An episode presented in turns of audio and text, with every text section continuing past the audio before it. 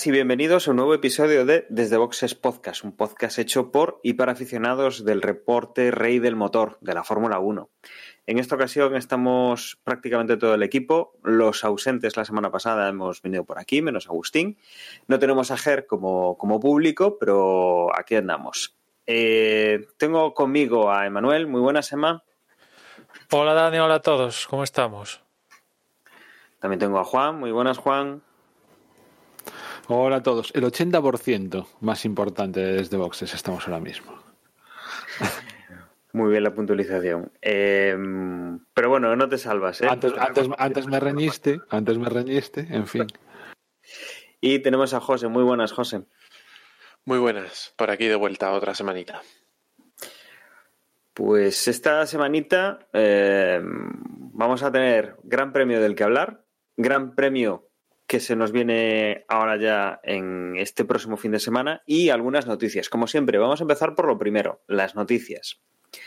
Y es que bromeábamos un poco con, antes de empezar a grabar, con que las noticias esta, esta semana habían salido antes de la grabación del podcast.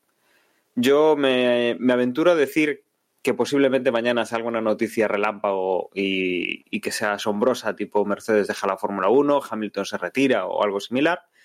Pero desde luego hoy sí que hemos tenido noticias y nos van a entrar en el, en el podcast y estas sí están confirmadas. Te, te, digo una cosa, Dani. Si mañana sale Hamilton diciendo que se retira, grabamos un podcast, porque ostras, esto no pasa todos los días. Acaba de hacer 92 victorias.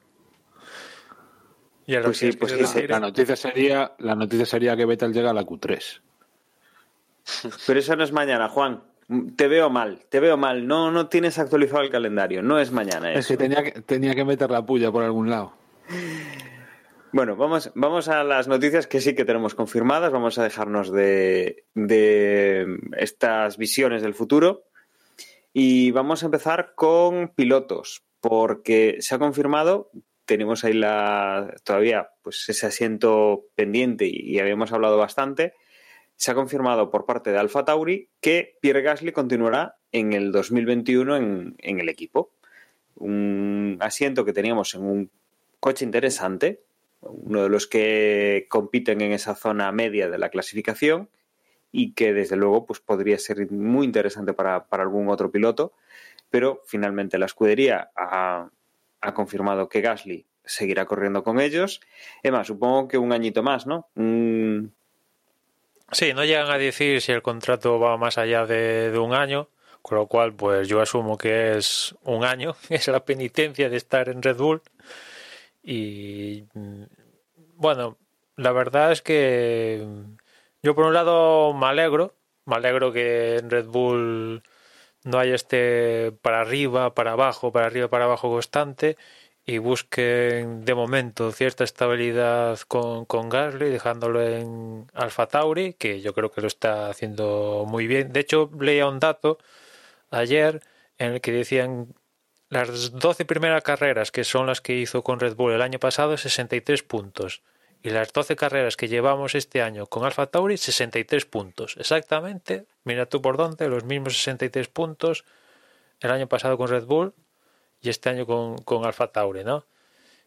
Que habla, yo creo que muy bien de, de, Gasly. Evidentemente, el año pasado consiguió un podio en Brasil, segundo. Este año con la victoria, pues ya son palabras mayores. Y también habla un poco de las aspiraciones de, de Alfa Tauri cuando se renombró este año, ¿no? Tomando esta línea de moda de, del grupo Red Bull, que básicamente, tal como dicen en Red Bull, pues han transformado un poco el objetivo de, Toro Rosso, de ser una escudería, escuela, trampolín a Red Bull, a ser un ente propio. Y como parte del ente propio, de la misma manera que en Red Bull tienen a Max Verstappen, en Alfa Tauri tienen a Pierre Gasly, que yo creo que para el nivel del coche va sobrado Gasly a día de hoy. Claro, y además lo que nos plantea también es hasta qué punto O sea, vamos a ver. Casi un poco es, es, una situación parecida, ¿no? La de Red Bull y la de. Lo que has comentado exactamente. Porque Albon en, Albon en Red Bull viene a ser el Kvyat de Alfa Tauri. Y los resultados, obviamente, que está, que está obteniendo Kvyat son mucho peores que los de Gasly, con lo cual estamos ante un coche con un piloto, o sea, es decir, ¿está Gasly sacando del Alfa Tauri algo que no tiene o algo que solo muy pocos pilotos son capaces de dar de, un coche? ¿O es que Kvyat realmente ya esta categoría de la Fórmula 1 le viene grande? Nos deja esa duda, ¿no? Porque, o al menos a mí me la deja. Yo también me alegro, ¿eh? por otro lado, de que siga por un poco pues, por las mismas razones que has comentado.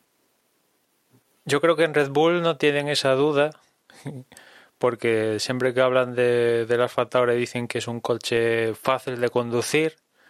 Imagino que entre lo que comenta Juan ahora de con Kvyat y esto que, digo ahora, pues vamos, que Kvyat tiene las horas contadas como compañero de, de. Es acabar este año y yo creo que van a meter, seguramente acaban, o sea, no han podido confirmar a la par que confirmaban a Gasly poniendo a su noda porque podría darse la circunstancia de que en las carreras que hay de F2 el tío haga ceros ahí y no consiga la superlicencia, pero le van a dar un, un test de 300 kilómetros después del Gran Premio de, de Emilia Romagna, que es el que tenemos ahora el próximo fin de semana. Lo van a meter en un libres eh, con Alfa Tauri, con lo cual, pues yo creo que será cuestión de, días que confirmen a, a Gasly hoy y su noda cuando matemáticamente ya tenga la superlicencia en su mano.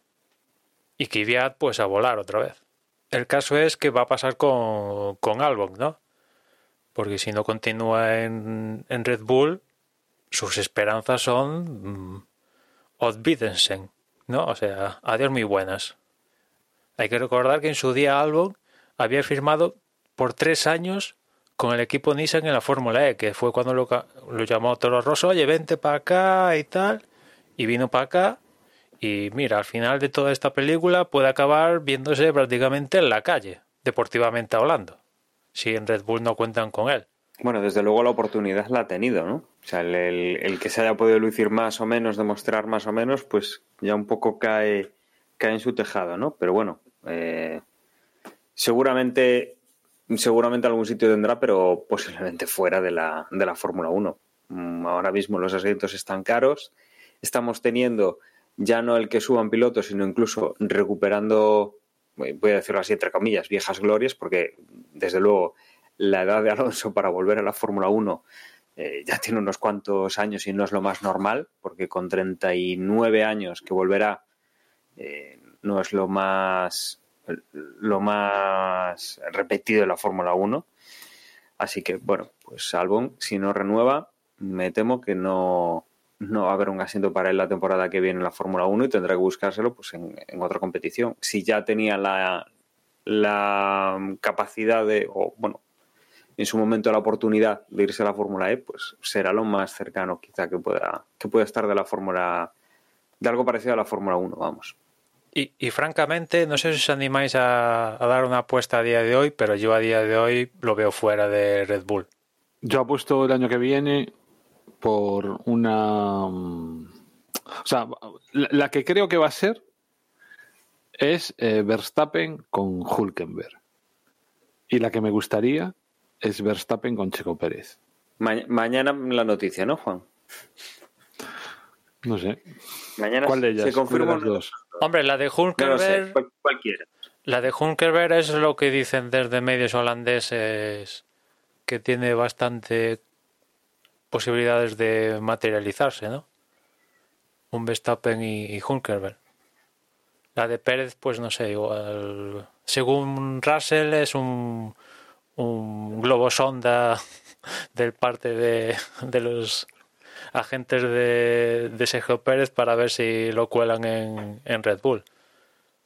Pero vamos, que ves a, no ves a Albon. La apuesta es Albon no va a estar en Red Bull el próximo Yo creo, oh, hombre, si fuera Haas lo dudaría, pero en Red Bull, que tienen más bien poco, poca paciencia. Ya, ya está, o sea, de hecho lo estaba pensando antes. Albon casi, casi, viendo la, escudería en la que está, casi, casi se puede dar con un canto en los dientes, teniendo en cuenta los resultados que está ofreciendo, que vaya a acabar la temporada. Sinceramente, o sea, yo, porque no, no hay unos, um, unos relevos claros ¿no? y meridianos, pero en otras circunstancias, yo creo que Red Bull, o sea, o sea, es que realmente no le interesa. Por lo que sea, no le interesa cambiarlo. En el momento en que, en que vean que, que sí que sería bueno cambiarlo, se lo van a. Vamos, es la historia de Red Bull estos últimos años. Por eso, por eso digo que creo que está teniendo suerte de que le estén dejando, o sea, de que vaya a acabar la temporada. Que todavía no está claro que la vaya a acabar, o, o yo no lo tengo del todo claro, pero vaya, todo indica a que si, por ejemplo, lo, lo, que no sería a estas alturas lógico sería subir a Gasly, por ejemplo. Porque de subir a Gasly entiendo que lo habrían hecho ya hace unas cuantas carreras. No lo hubieran confirmado para Alfa Tauri tampoco, si, si tuviesen intención de claro. subirlo a Red Bull, ¿no? No, Yo, ya, a mí me realmente alguien de fuera Estoy o- de acuerdo con vosotros en que Albon lo veo más fuera que dentro y coincido con Juan en que seguramente será Pérez o Hulkenberg el que, el que entre en el equipo y bueno, todos los rumores apuntan a que van por ahí los tiros. Pero a mí me sigue llamando mucho la atención porque no deja de ser un poco una confirmación por parte de Red Bull de que su programa de jóvenes pilotos ahora mismo eh, no tiene no tiene cantera, no tiene nadie que, que, le- que ellos piensen que pueda dar resultados. Y sería volver a fichar un piloto de fuera después de, de muchísimo tiempo. No sé si lo- el último que ficharon, no sé si fue Coulthard o alguno de estos. Entonces, mm, es un movimiento que me llama mucho la atención. Tengo ganas de que se anuncie y, a ver cómo lo anuncian y no sé. Y, qué pasa con el equipo de jóvenes pilotos de Red Bull. Bueno, imagino que, que seguirá, ¿no? Al final siempre los pueden de- diversificar en otras categorías, pero si, si tú vas a la página web de, del Red Bull Junior Team, el, el mantra es buscamos a los pilotos, al próximo campeón del mundo, ¿no? Lo cierto es que ya lo tienen, supuestamente es Verstappen, con lo cual, a ver, no puede haber dos campeones del mundo, con lo cual al final eh, ahí hay un, un, un embudo gigante que no, a ver, no puedes estar creando, sacando de la nada campeones del mundo así, venga, tal, se, se supone que ya, ya lo tienen, ya lo han conseguido, ¿no? Y se pueden dar, la verdad, a lo largo de la vida útil del Red Bull Junior Team, yo, yo lo calificaría como exitoso, ¿no? Ahí ya ha salido Vettel, sí, yo también. Yo ha también. salido Verstappen, Ricardo, Carlos Sainz, Bernier, aunque en Fórmula 1 no ha rascado podium ni victorias, pero en otros campeonatos ha funcionado. Buemi también. Eh, eh, joder, son una cantidad. O sea, el, lo que ha invertido Red Bull en automovilístico, en el terreno movi- automovilístico del motorsport, es. O sea, yo los aplaudo, porque esto no lo hace cualquiera, evidentemente. Con su forma de proceder. Está, está claro que la cantera de Red Bull ha sido la más prolífica de, de la Fórmula 1 en muchísimo tiempo. Pero siempre tenían a alguien, que es la parte que este año parece que no tienen. Siempre había ahí alguien que, que destacaba y que eh, metía presión a los pilotos oficiales porque tenían un, un relevo. A cualquiera que no funcionase siempre tenían la presión de "Es que está fulanito en el equipo junior que viene me- metiendo presión. Pero ya en los Y este últimos año- años, ¿no, José? Ya en los últimos años, ya con Brendan Sí. Harley, Respescar a Albon. Sí, ya- también, también es verdad, sí. ya sí, la lleva- historia de Kvyat también eh, Kvyat. les deja un poco regular. Sí. Sí. sí, ya hace años que no están, bueno, pues no, bueno, en, en otros programas como el de Ferrari o el de Mercedes, pues se han encontrado con, con esas teóricas perlas, ¿no? Y, y aunque Juan no lo diga igual, en su deseos igual le gustaría ver un Verstappen Racing en Red Bull, aunque parezca marciano lo que acabo de decir, porque Russell es un piloto de Mercedes, pero viendo también cosas que han pasado este fin de semana en, en Portugal, ¿no? Con el rumor este de lo que comentaba antes, ¿no? De Pérez usurpando el puesto de Russell en, en, Williams y Russell teniendo que preguntar a Toto Wolf y a la propia Williams qué pasa con lo mío y asegurándole, oye, no, no, tú vas a estar, por una parte, Toto Wolf diciéndole, tú tranquilo que vas a estar en Fórmula 1 seguro, que yo creo que ahí Toto Wolf se la está jugando, ¿eh? porque no es la primera vez, ahí tenemos el caso Ocon, que ya el tío ya lo tenía para, para Renault y al final le dieron calabazas y Ocon se quedó fuera de la parrilla. Y, igual pasa lo mismo con Russell. Que oh, Toto Wolff tiene mucho poder, pero aquí en Williams estamos hablando de, de dinero y Dorito Capital, yo creo que si hay eh, pasta de por medio, vamos, yo creo que prescindiría de, de Russell por la pasta. Y desde un punto de vista de la escudería yo creo yo incluso haría lo mismo en ese supuesto y me quedaría con Pérez antes que con Russell. Por una cuestión de que sé que Russell me va a utilizar como un como un punto intermedio para llegar a Mercedes mientras que Pérez aparte del dinero que me va a traer la intención es que se establezca unos cuantos años. No, o sea, mm. no, me va a utilizar a priori de trampolín para ir a otra cosa más, más importante. Mientras que Russell sabes de ciencia cierta que este tío te está utilizando, o está utilizando, está ahí para dar un salto hacia Mercedes. Desde el punto de vista del aficionado, pues a ver, me gustaría ver a, a Russell en pista y si puede ser en un coche mejor, claro, pero antes en pista, que fuera de la pista y que esté ahí como le pasó con un año de tercer piloto mirando la televisión. Y luego, eh, otra noticia que también hemos tenido eh, son los asientos de Haas, Emma. Em, quedan libres porque confirmamos la patada a Grosjean y a Magnussen para el 2021. Todo un equipo que está ahí eh, con sus dos asientos disponibles. Sí, por fin, se venía a venir, lo llevamos viniendo a venir los últimos cuántos años? Tres años, como un poco. El, equipo tiene cuatro años, ¿no? Pues cuatro años llevamos viéndolo venir. y ahora sí, por fin se hace realidad. Yo aún tengo mis dudas, ¿eh? Porque igual se echan atrás no sé, no, no me no pondría la mano en el fuego porque igual se echan atrás. No, pero ahora sí que Haas va a prescindir de tanto Grosjean como con, con Magnussen. De hecho, Grosjean ya ha estado en el simulador de algún equipo de Fórmula E e incluso se ha mostrado públicamente muy interesado en el proyecto de los hipercars de, de. Y en el caso de Magnussen no tengo ni la remota idea dónde podría acabar, pero desde luego en Haas no lo va a hacer. Y, y por un lado, mm, siento tristeza porque no lo vamos a tener en la serie de Netflix y eso pierde un activo importante de la, serie porque cualquier piloto que vayan a poner en Haas no le va a permitir las tonterías a Steiner como le han permitido. Bueno, se han permitido entre ambos. Magnussen, Grosjean y el propio Steiner en rebumbio entre los tres.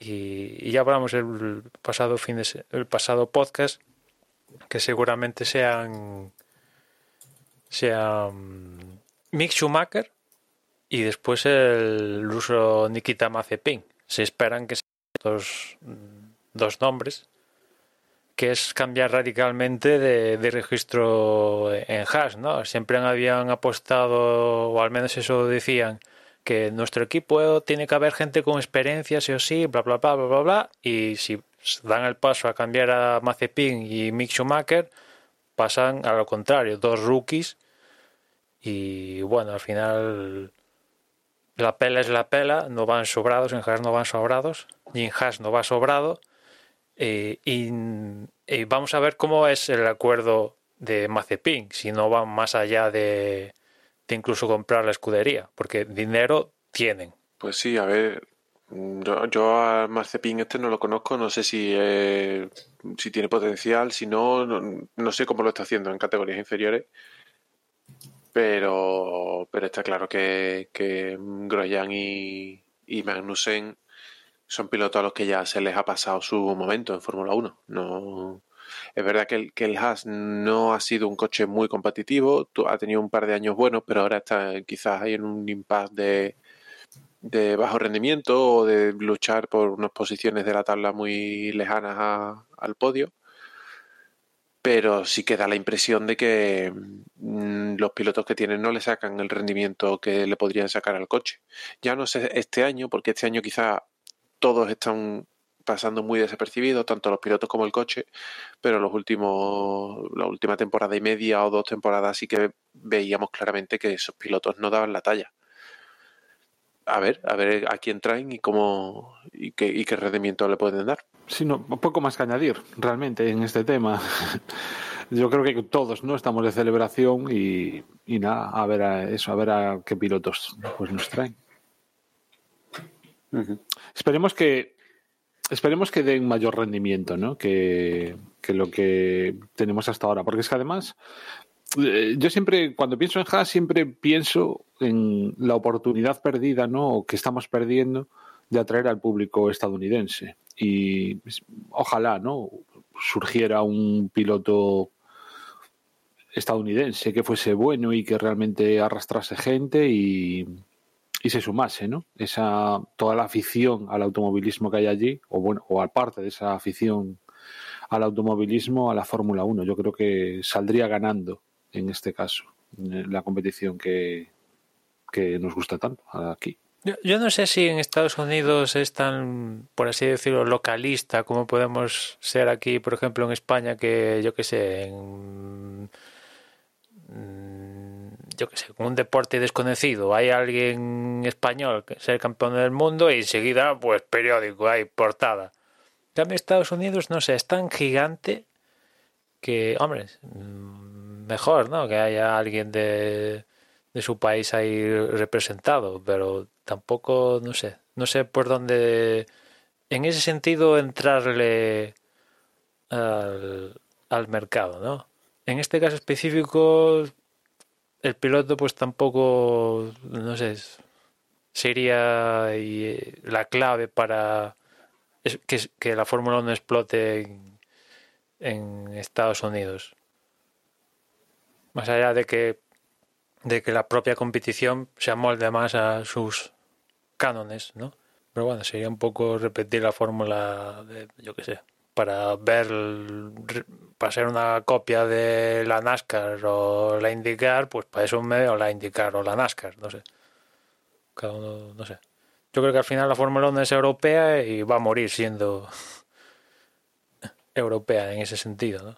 Sí, sí, tiene mucha, mucha diferencia con, con las fórmulas que vemos en los Estados Unidos y bueno, no, no hay más que, que ver cómo funciona la Indy, cómo funciona la NASCAR para, para darse un poco cuenta de, de, que es otro tipo de espectáculo completamente y absolutamente distinto y que, que no va a llamar tanto la atención en, en ese mercado. Y avanzando de tema, también tenemos eh, una propuesta que se está hablando y es eh, en cuanto al límite de presupuesto de los equipos eh, que es algo que ya conocemos, que ya llevamos muchos años viendo y que, que bueno, está encorsetando un poco a la Fórmula 1 y ahora se habla de algo que afectaría a los pilotos y es de un límite de unos 30 millones de, dólares para pagar a los dos pilotos de la escudería, a al dúo que, que es el piloto, los dos pilotos titulares, ¿no? Entiendo que aquí no entrarían ya pilotos de pruebas ni, ni nada similar. Y que, mm, que, dentro de esos 30 millones de, dólares que, tendrían que repartirse entre los dos, que en principio no se dice nada de cómo, aquí estábamos hablando de que como tengas un fuera de serie y le tengas que pagar los 29,5 millones y al otro 0,5 millones de, de dólares, eh, bueno, pues la, las vamos a tener interesantes. Eh, eso, y que mm, dentro de estos, de estos límites presupuestarios, que si hubiese la posibilidad de que el equipo no gaste el que tiene asignado del propio equipo, no, no el que tiene asignado a los pilotos, bueno, pues complementar esa ficha de los pilotos en hasta, bueno, hasta 10 eh, millones, por ejemplo. Eh, que no tuvieses utilizando en que no estuvieses utilizando en el presupuesto general del equipo. Con lo cual, nos vamos a intentar eh, equiparar todos los equipos lo máximo posible en cuanto a coste y en cuanto a los pilotos, algo que hasta ahora pues no, no habíamos tenido en cuenta. Y bueno, pues la verdad es que por ahora es una, una propuesta que hay sobre la mesa, pero podría hacerse realidad en un par de años. Sí, yo me muestro a favor de que haya un límite salarial para los pilotos, al igual que hay en, en otros deportes, precisamente americanos. Y, y, precisamente esto sería también, podría equilibrar un poco la balanza entre las diferentes escuderías, porque tal como está planteado a día de hoy, el límite presupuestario, pues sí, todos tienen que tener un límite de 145 millones, pero al final los equipos más potentes siempre se van a poder adquirir el, el piloto teóricamente más bueno porque le van a poder pagar más. Con lo cual, pues alguien ahí que no, no pueda ni juntar cuatro perras para estar en la escudería, en, en, la competición, pues evidentemente este piloto ya no se lo va a poder permitir en la vida, ¿no?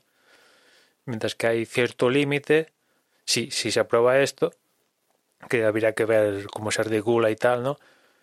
Eh, pues ah, cabría la posibilidad de cierta igualdad, que después la haya, pues ojalá, pero bueno, habría que verlo funcionando. Evidentemente, si esto se activa, pues todos los contratos que ya estén firmados o que se vayan a firmar, por ejemplo, me viene a la cabeza el mastodóntico contrato de Hamilton, pues esos se van a, a mantener, pese a que entre en vigor la norma esta a partir de 2023, sí, sí, sí finalmente se, aprueba.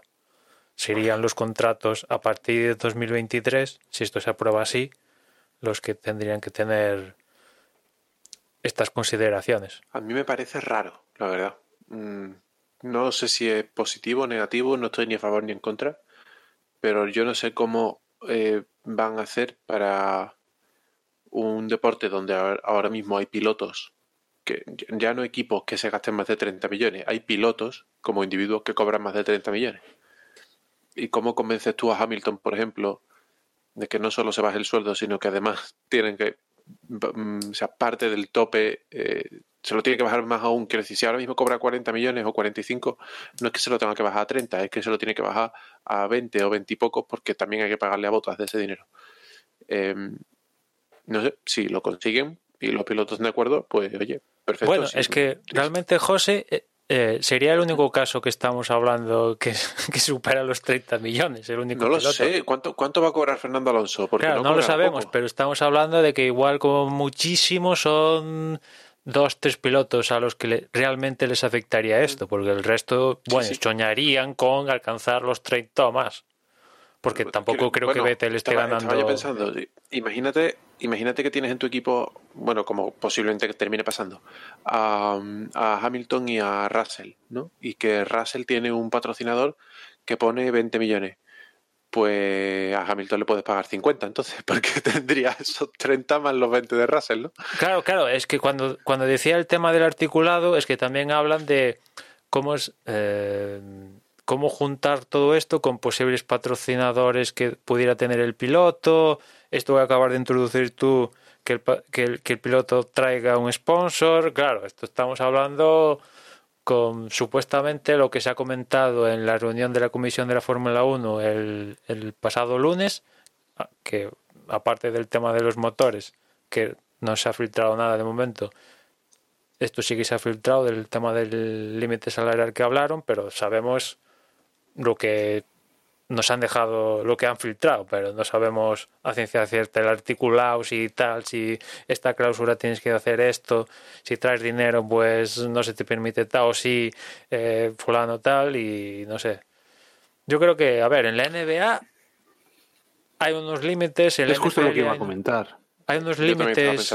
Claro, o sea que es que vamos a ver, el, aquí el problema, yo no lo, o sea, quiero decir, yo no lo veo problema. O sea, Hamilton que dice, o me pagas más de lo que te puedo pagar o dejo la Fórmula 1. Pues deja la Fórmula 1. Quiero decir, o sea, no hay ningún equipo de Fórmula 1 al que puedas ir en el que te vayan a pagar más de, más de esta cantidad, con lo cual a mí me parece bien en el sentido de que mete un poco de lógica en todo el asunto. gana- y gana aparte, no 1 olvidemos, Metiendo esta una normativa que expulsa, entre pues comillas. rebajando, reba- rebajando el sueldo de, de- de determinados pilotos que es insano. O sea, Sí, pero que, que es éticamente incluso mm, cuestionable. Pero la Fórmula 1 como negocio y como deporte le viene bien que esté ahí Hamilton, ¿no? Vamos a ver, no, porque vamos a ver, o sea, si Ham- Hamilton cobra mucho dinero, ¿no? Entonces, si no tienes tope salarial, incluso puede haber una subasta. Yo voy al que más me pague. Entonces empezamos a subir. Pero si tú tienes un tope salarial, en el momento en que llegas a ese tope, no, a partir de ahí no, te, no vas a cobrar más. Y si el año que viene para correr tienes que rebajarte 10 millones de euros, pues es que o te rebajas 10 millones de euros o no corres. Sí, de sí, todas no sé si me formas, explico. Clarísimo, entonces- o sea, estoy, estoy totalmente de acuerdo contigo. Pero eh, a la Fórmula 1 como negocio, no sé, imagina, cuando, cuando Cristiano Ronaldo se fue del Madrid, a Tebas le sentó como una patada en la zona noble, porque perdía dinero de las televisiones, perdía audiencia, porque Cristiano arrastraba a mucha gente. En la Fórmula 1 con Hamilton entiendo que pasará lo mismo. Una Fórmula 1 sin Hamilton perderá parte de su público. Entiendo que al negocio... A lo mejor, a lo mejor perdemos a Hamilton. Pero entendemos a lo mejor perdemos a Hamilton- pero va a ser el último que perdamos. Pero Porque el resto, decir- cuando entre, ya van a saber lo que hay. eh, estamos hablando de 30 millones para los dos, lo que decía Dani, que a uno le pueden pagar nueve y medio y al otro 0,5, pero en la- no se me ocurre una categoría del motor más allá de la Fórmula 1 donde se permitan sueldos de, de más de 25 millones. No se me viene ninguna a la cabeza. Es que es, es una burrada. Y luego, aparte, está que si ahorran en los costes eh, anuales, le podrían subirle más el sueldo, con lo cual. Claro, aparte es lo que decía Dani, que, que si, nos, 30 po- si, nos, si nos ponemos, si nos ponemos Claro. tal, ojalá en vez del tope salarial en 30 estuviera en 20. Claro, claro. Pero que yo, o sea, yo mm, entiendo, Juan, estoy de acuerdo contigo, entiendo tu argumentación. Me parece, me parece que es, o sea, la palabra es ético. Pero no sé qué persigue la Fórmula 1 como negocio con esto. Porque tú piensas en, en la NBA y sí, Yo en la NBA. rebajar los costes. Sí, pero. A ver, no tiene no- mucho no no sentido. Eh, no tiene mucho sentido que el límite sea de 145 y haya un tío que gane 45. Dice, Vale. hostia, ¿cómo puede ser? Pero es que, claro, el sueldo de los pilotos no entra en el límite, ¿no? Ya, ya, por Ahora eso. mismo, a día de hoy. Por eso se quieren. Sí, claro, realmente, realmente, a ver, yo entiendo que al sacar el sueldo de los pilotos del límite, lo que estás haciendo es igualar las condiciones de, ingeniería, que al final esto es un deporte de ingeniería. Si tú, si tú metes ese, ese presupuesto para sueldos dentro del límite, Mercedes va a tener 50 millones para gastarse en el coche y, y Williams va a tener 140. Eh, quizás eso haría que Williams tenga un coche competitivo, pues quizás. O Mm, quizás Williams, compensar que el que que, no tiene llegue peor al coche tiene límite, mejor piloto. Ojas, no llegar límite, No sé si eso sirve. esa parte que no llega al límite la puede aprovechar para pagarle 60 millones a Hamilton. Porque lo que sí. no llega, Bueno, pues se eso- lo suelto a Hamilton y se viene a mi equipo. Eso que puede- supuestamente eso- es el mejor. promo- Sí, sí, sí, eso puede hacer que tengas mejores pilotos en peores coches y eso iguale las condiciones. Bueno, pues quizás es un experimento que quizás pueda salir bien. Pero mm, sinceramente, en la, en la NBA creo que tiene mucho sentido. Digo la NBA porque creo que es así el deporte que todos tenemos en la cabeza con límite presupuestario. Eh, es un deporte de, de- de físico, donde lo que importa, lo que gana partidos, es tener a los mejores jugadores en tu equipo. Eh, al haber un límite salarial, hace que mm, la mayoría de equipos o casi todos los equipos puedan acceder a casi todos los jugadores. Y eso hace que haya un, mer- un mercado de fichajes muy movido, donde eh, se igualan mucho las fuerzas entre unos equipos y otros, porque todo el mundo puede acceder a buenos jugadores. En la Fórmula 1 eh, no es un deporte de pilotos, es un deporte de equipos, de, de- perdón, de coches. Claro, sí, el Aquí componente coche, el, el sí. coche más rápido y puedes poner al piloto más lento y el más malo en el coche más rápido que posiblemente, si no gana carrera, haga podios. Entonces, ¿de qué te sirve que todo el mundo pueda acceder a buenos pilotos si lo que les estás promocionando es, oye, ahorra costes en tu coche para poder acceder a mejores pilotos? No, coño, gástate el dinero en el coche, que es lo que importa aquí. Hombre, yo es que creo que realmente ninguna escudería va a dejar de gas, de, o sea, va a restarle dinero a- al desarrollo del coche por pagarle más a un piloto. Me parecería muy difícil. Entre otras cosas, porque también los buenos pilotos pretenden correr en los buenos coches. Y entonces, yo estoy convencido que, eh, que Hamilton, o bueno, cu- cualquiera, pero vamos, Hamilton, seguro que está cobrando lo que está cobrando en Mercedes porque se lo pagan.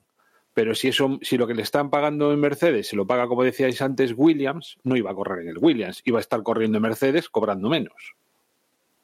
Bueno, podríamos dar que- circunstancias. Sería bonito, al menos, ver esas circunstancias. Esa- A ver, hay, hay un factor, hay un factor a tener en ¿Cómo es cuenta. en fútbol? Es futbolistas. ¿Cómo es? Futboli ¿cómo el, el dicho? Eh, futbolistas. Joder, cuando lleva al fútbol eso se ¿El qué? ¿El cantaba. mercenarios? Mercenarios. Mercenarios, bueno, pilotos, Jugadores, mercenarios.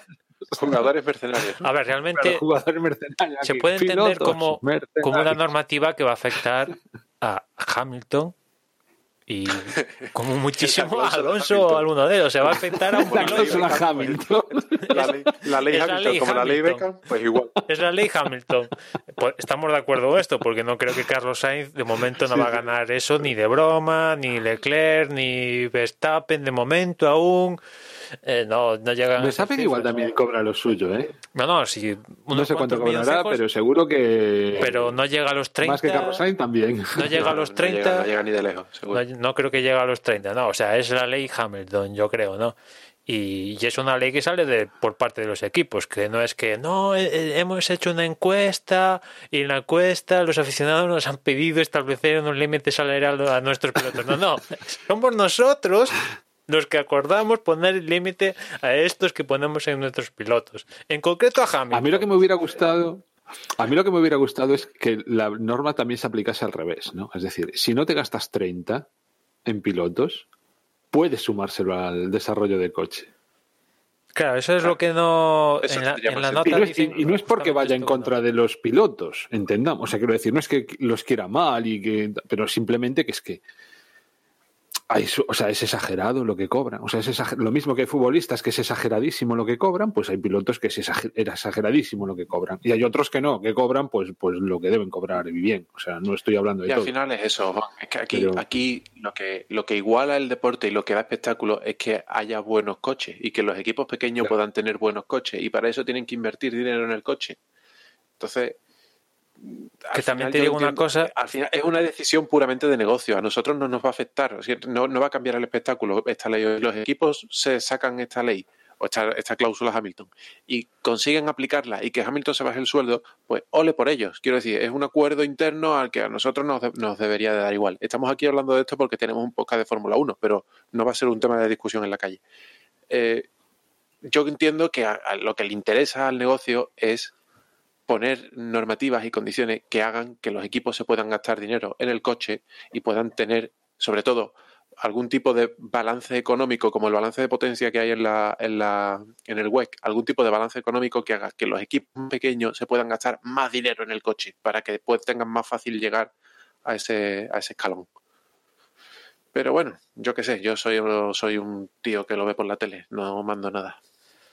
No, no, sí, sí, sí. Lo que comenta José es importante porque en la NFA, NBA, N- bueno, los deportes americanos profesionales, pues sí, hay un hay un límite salarial, pero es todo físico al final. Aquí hay, sí, un piloto y tal, un atleta, pero también hay el factor máquina, que no hay en esos deportes americanos. Y ahí es fundamental, además, parte fundamental, ¿no? Y hay que saber conjugar todo toda esta película, ¿no? Que tiene su idiosincrasia diferente a, lo que vemos en NBA, NFL, etcétera, etcétera, ¿no? Sí, sí, sí, es un eh, factor importante, pero también te digo una cosa, nadie le está poniendo la pistola en la cabeza a Mercedes para que ahora mismo le pague 45 tacos a, a Hamilton o los que sean, o sea, se lo pagan porque porque quieren pagárselo, o sea, se podrían podrían fichar a un fulano que les cobre 100.000 euros, seguro, ¿Por qué no lo hacen? Oye, ¿cuándo entra en vigor la, esta normativa? ¿En qué temporada? Se habla por el Dicen- 2023. Dicen que para 2023. Probablemente ya se haya acabado el contrato de Hamilton.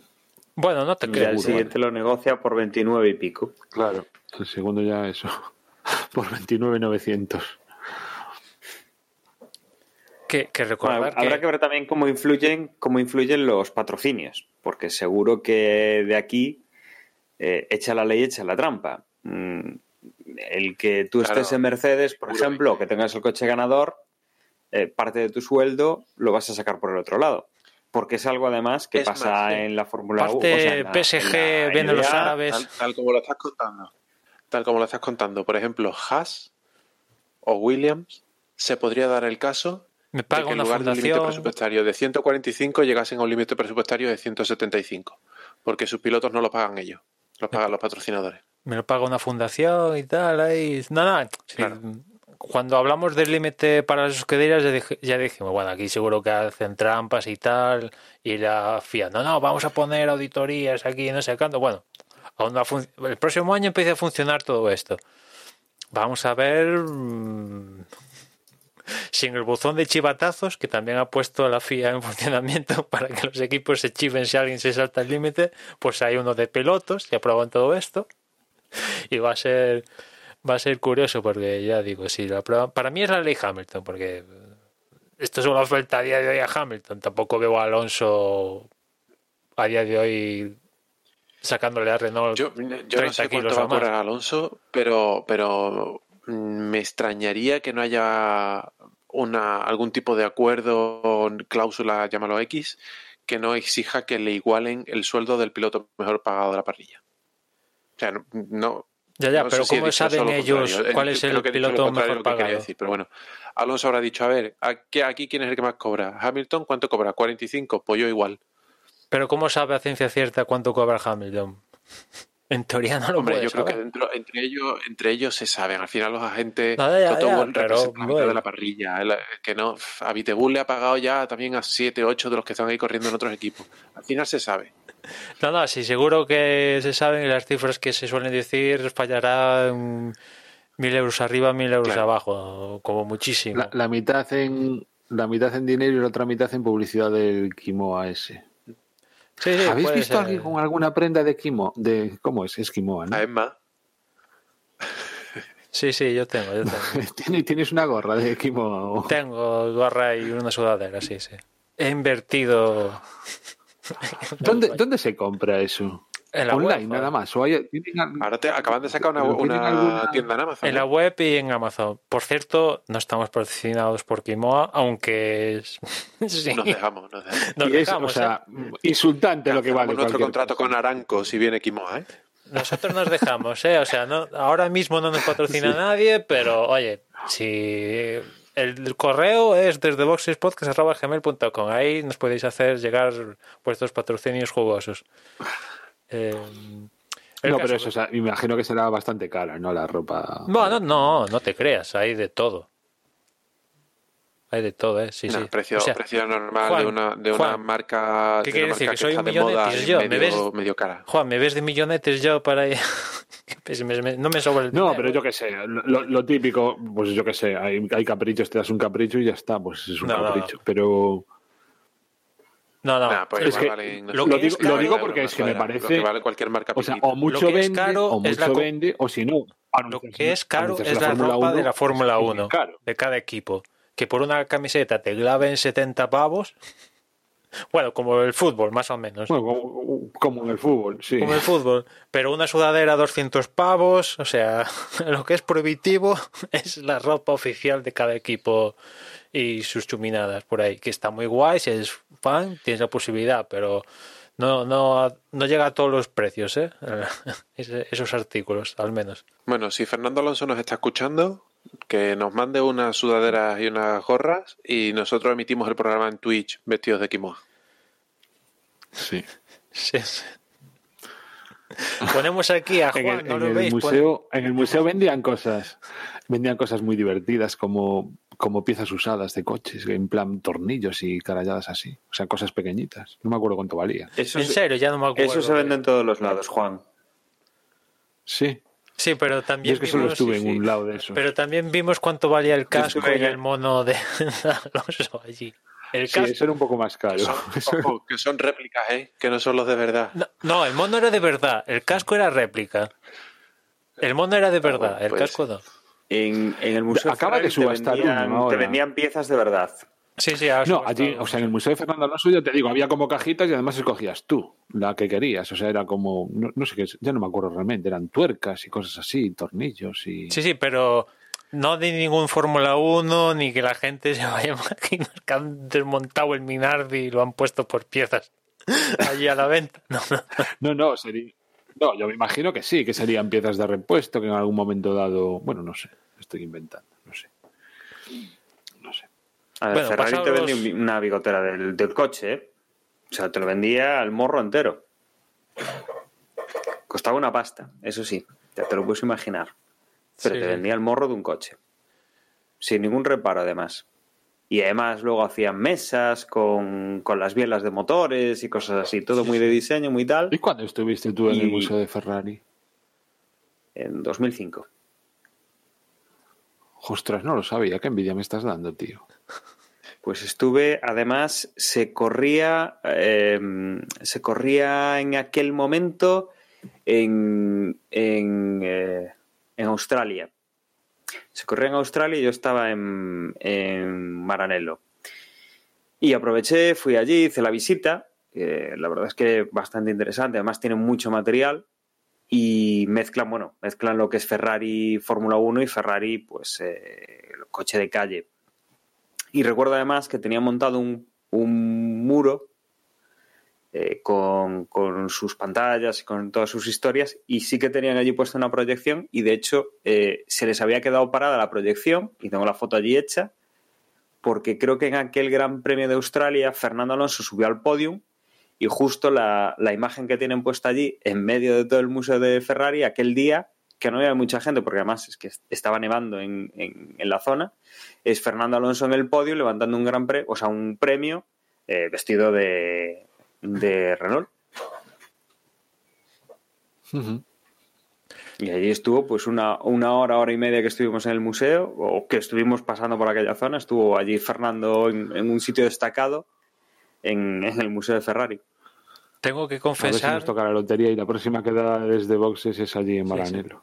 tengo que confesar que si me sobrara el dinero, eh, como mi mesita de- del té en el salón, en vez de tener una mesa con que los soportes fu- fueran Mac Pros, tendría un V12 con una rollo de cristal por encima. Si me sobrara el dinero y pudiera comprar el V12, ¿no? Pero no. Bueno, normalmente las piezas que te venden son más, son más pequeñitas, ¿eh? Sí, sí, no llega a tanto. Me da para prendas de quimoa de momento. No, no voy sobrado. Venga, vamos a seguir, que si no luego yo me caigo de sueño. Ya de hecho me estoy cayendo de sueño. Bueno, si Pues os nos vamos a, a Portugal. Efectivamente. Eh, Nos no, vamos no. a Portugal y empezamos por la clasificación, o sea, por la... No sé si hay algo en los libres, Emma, si no, nos vamos directos a clasificación. Sí, sí, en los libres hubo algo. Al final de los terceros libres se empezaron a caer a pique las alcantarillas. Que según comentó Michael Maxey, no es que las alcantarillas saltaron por los aires, fue fruto de, del nivel de, de absorción que tienen los difusores de los Fórmula 1 y tal, sino es que el, cemento que las sujeta, según él, se, se iba a pique, se hundía. Se hundía el, cemento que la sujetaba y eso haría que eso hacía que quedaran ahí libres. Y bueno, pues eh, los libres 3 no pudieron finalizar porque surgió este problema. Y la clasificación creo que empezó como en torno a poco más de media hora de, de retraso según el plan previsto para solucionar el, el tema de, de las tapas de alcantarilla, de alcantarilla que, rodean el, el trazado para que en caso de, de lluvia pues no, no, no se formen riachuelos por el trazado. Joder, eh, eh, perdona, Emma. José, igual tú controlas más que yo, pero es que estoy flipando con lo que acaba de decir Emma. O sea, no lo había escuchado eso. Y que el cemento, o sea, que, el, que es el, el hormigón el que a compresión falle. O sea, si me dices que es al revés, que es por, mm, por succión, no por compresión, pues, pues aún me cuadraría un poco, pero, o sea, es como muy raro eso. Me ¿eh? estoy enterando ahora, la verdad, de que era el hormigón lo que fallaba. Yo asumí directamente que era que la que por por la diferencia de presión se levantaban las tapas de alcantarilla como pasó hace mucho tiempo, no sé si fue en Mónaco o en, o en Singapur, algún circuito así pasó, que se levantaban las tapas de las alcantarillas, de las alcantarillas. Y imaginé que era lo mismo. Pero lo que tú dices, si falla el cemento, hombre, o, el asfalto del circuito está muy mal hecho y en esa zona no hay, no hay, eh, o sea, está echado un, o un cemento de mala, un hormigón de mala calidad o no hay eh, un- una estructura de cimentación debajo, vamos, de cimentación, de, de solera, de nada, o es que realmente falla por succión, atracción, pero vamos, no sé, tendría que ser un, una mezcla de, es que me está, o sea, de hormigón que sea un 95% arena. no arena. no sé, Puede ser, verdad. puede ser. Oye, eh, y, y el trazado lo, lo reasfaltaron hace poco, que como se, lo pudimos ver, había zonas que no, no reasfaltaron y, el trazado se reasfaltó a- hace poco. Porque, claro, tú cuando ves un tema de, de alcantarillo, de alcantarillas, perdón, como decía José, pues esto ya ha pasado en Mónaco, en Azerbaiyán, en, Malasia, cuando Grosjean se encontró con, un hueco ahí y tal, ya ha pasado. Con lo cual dices, pues en la inspección previa de- del jueves o el miércoles, no sé cuándo es, dices, pues mm, ojo a visor, ¿no? Para tener esto controlado.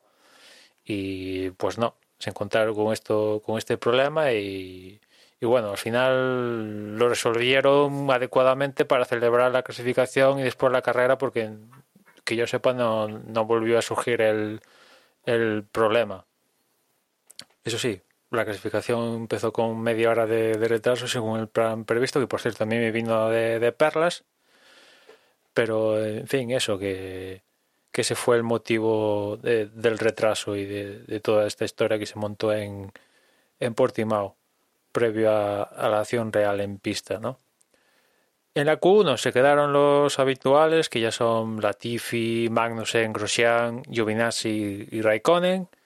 En la Q2 también más o menos los habituales de siempre, Vettel, Russell, Kvyat, Stroll y, y Ocon. Quizás lo de Stroll, que también, por esto, esto se me olvidó comentarlo, tuvo ahí un, un encontronazo con Verstappen en los libres de- del viernes. Tuvieron ahí un choque en la curva 1. Yo creo que Stroll, el tema de los retrovisores, como que no se lleva muy bien con ellos, porque ya no es la primera vez que por un tema de retrovisores, no sé si los calibra mal, mm, su punto muerto, qué demonios. Aquí también es cierto que colaboró bastante Verstappen para el, el- toque en los libres, las cosas como son, más Verstappen que, que Stroll, pero lo cierto es que a lo largo del fin de semana Stroll tuvo su, su, su historia en esta curva precisamente eh, con el tema de, de retrovisores y, y demás.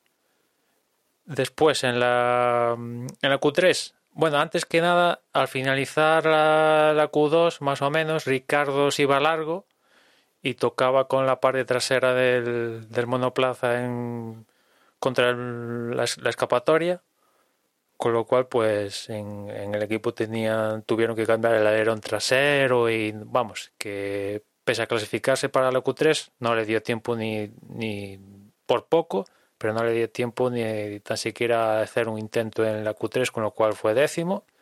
Noveno fue Gasly, octavo Norris, séptimo Sainz, sexto Albon, quinto Pérez, cuarto Leclerc. Ahora comentaré algo de, Leclerc. Aquí, bueno, tendremos que comentar algo de- tema Ferrari, ¿no? Vettel 15 y Leclerc cuarto. Tercero Verstappen, segundo Bottas y, Hamilton que no perdona y se llevó la primera pole en este nuevo trazado que estrenaba la, la Fórmula 1. Una pole más para, para Hamilton.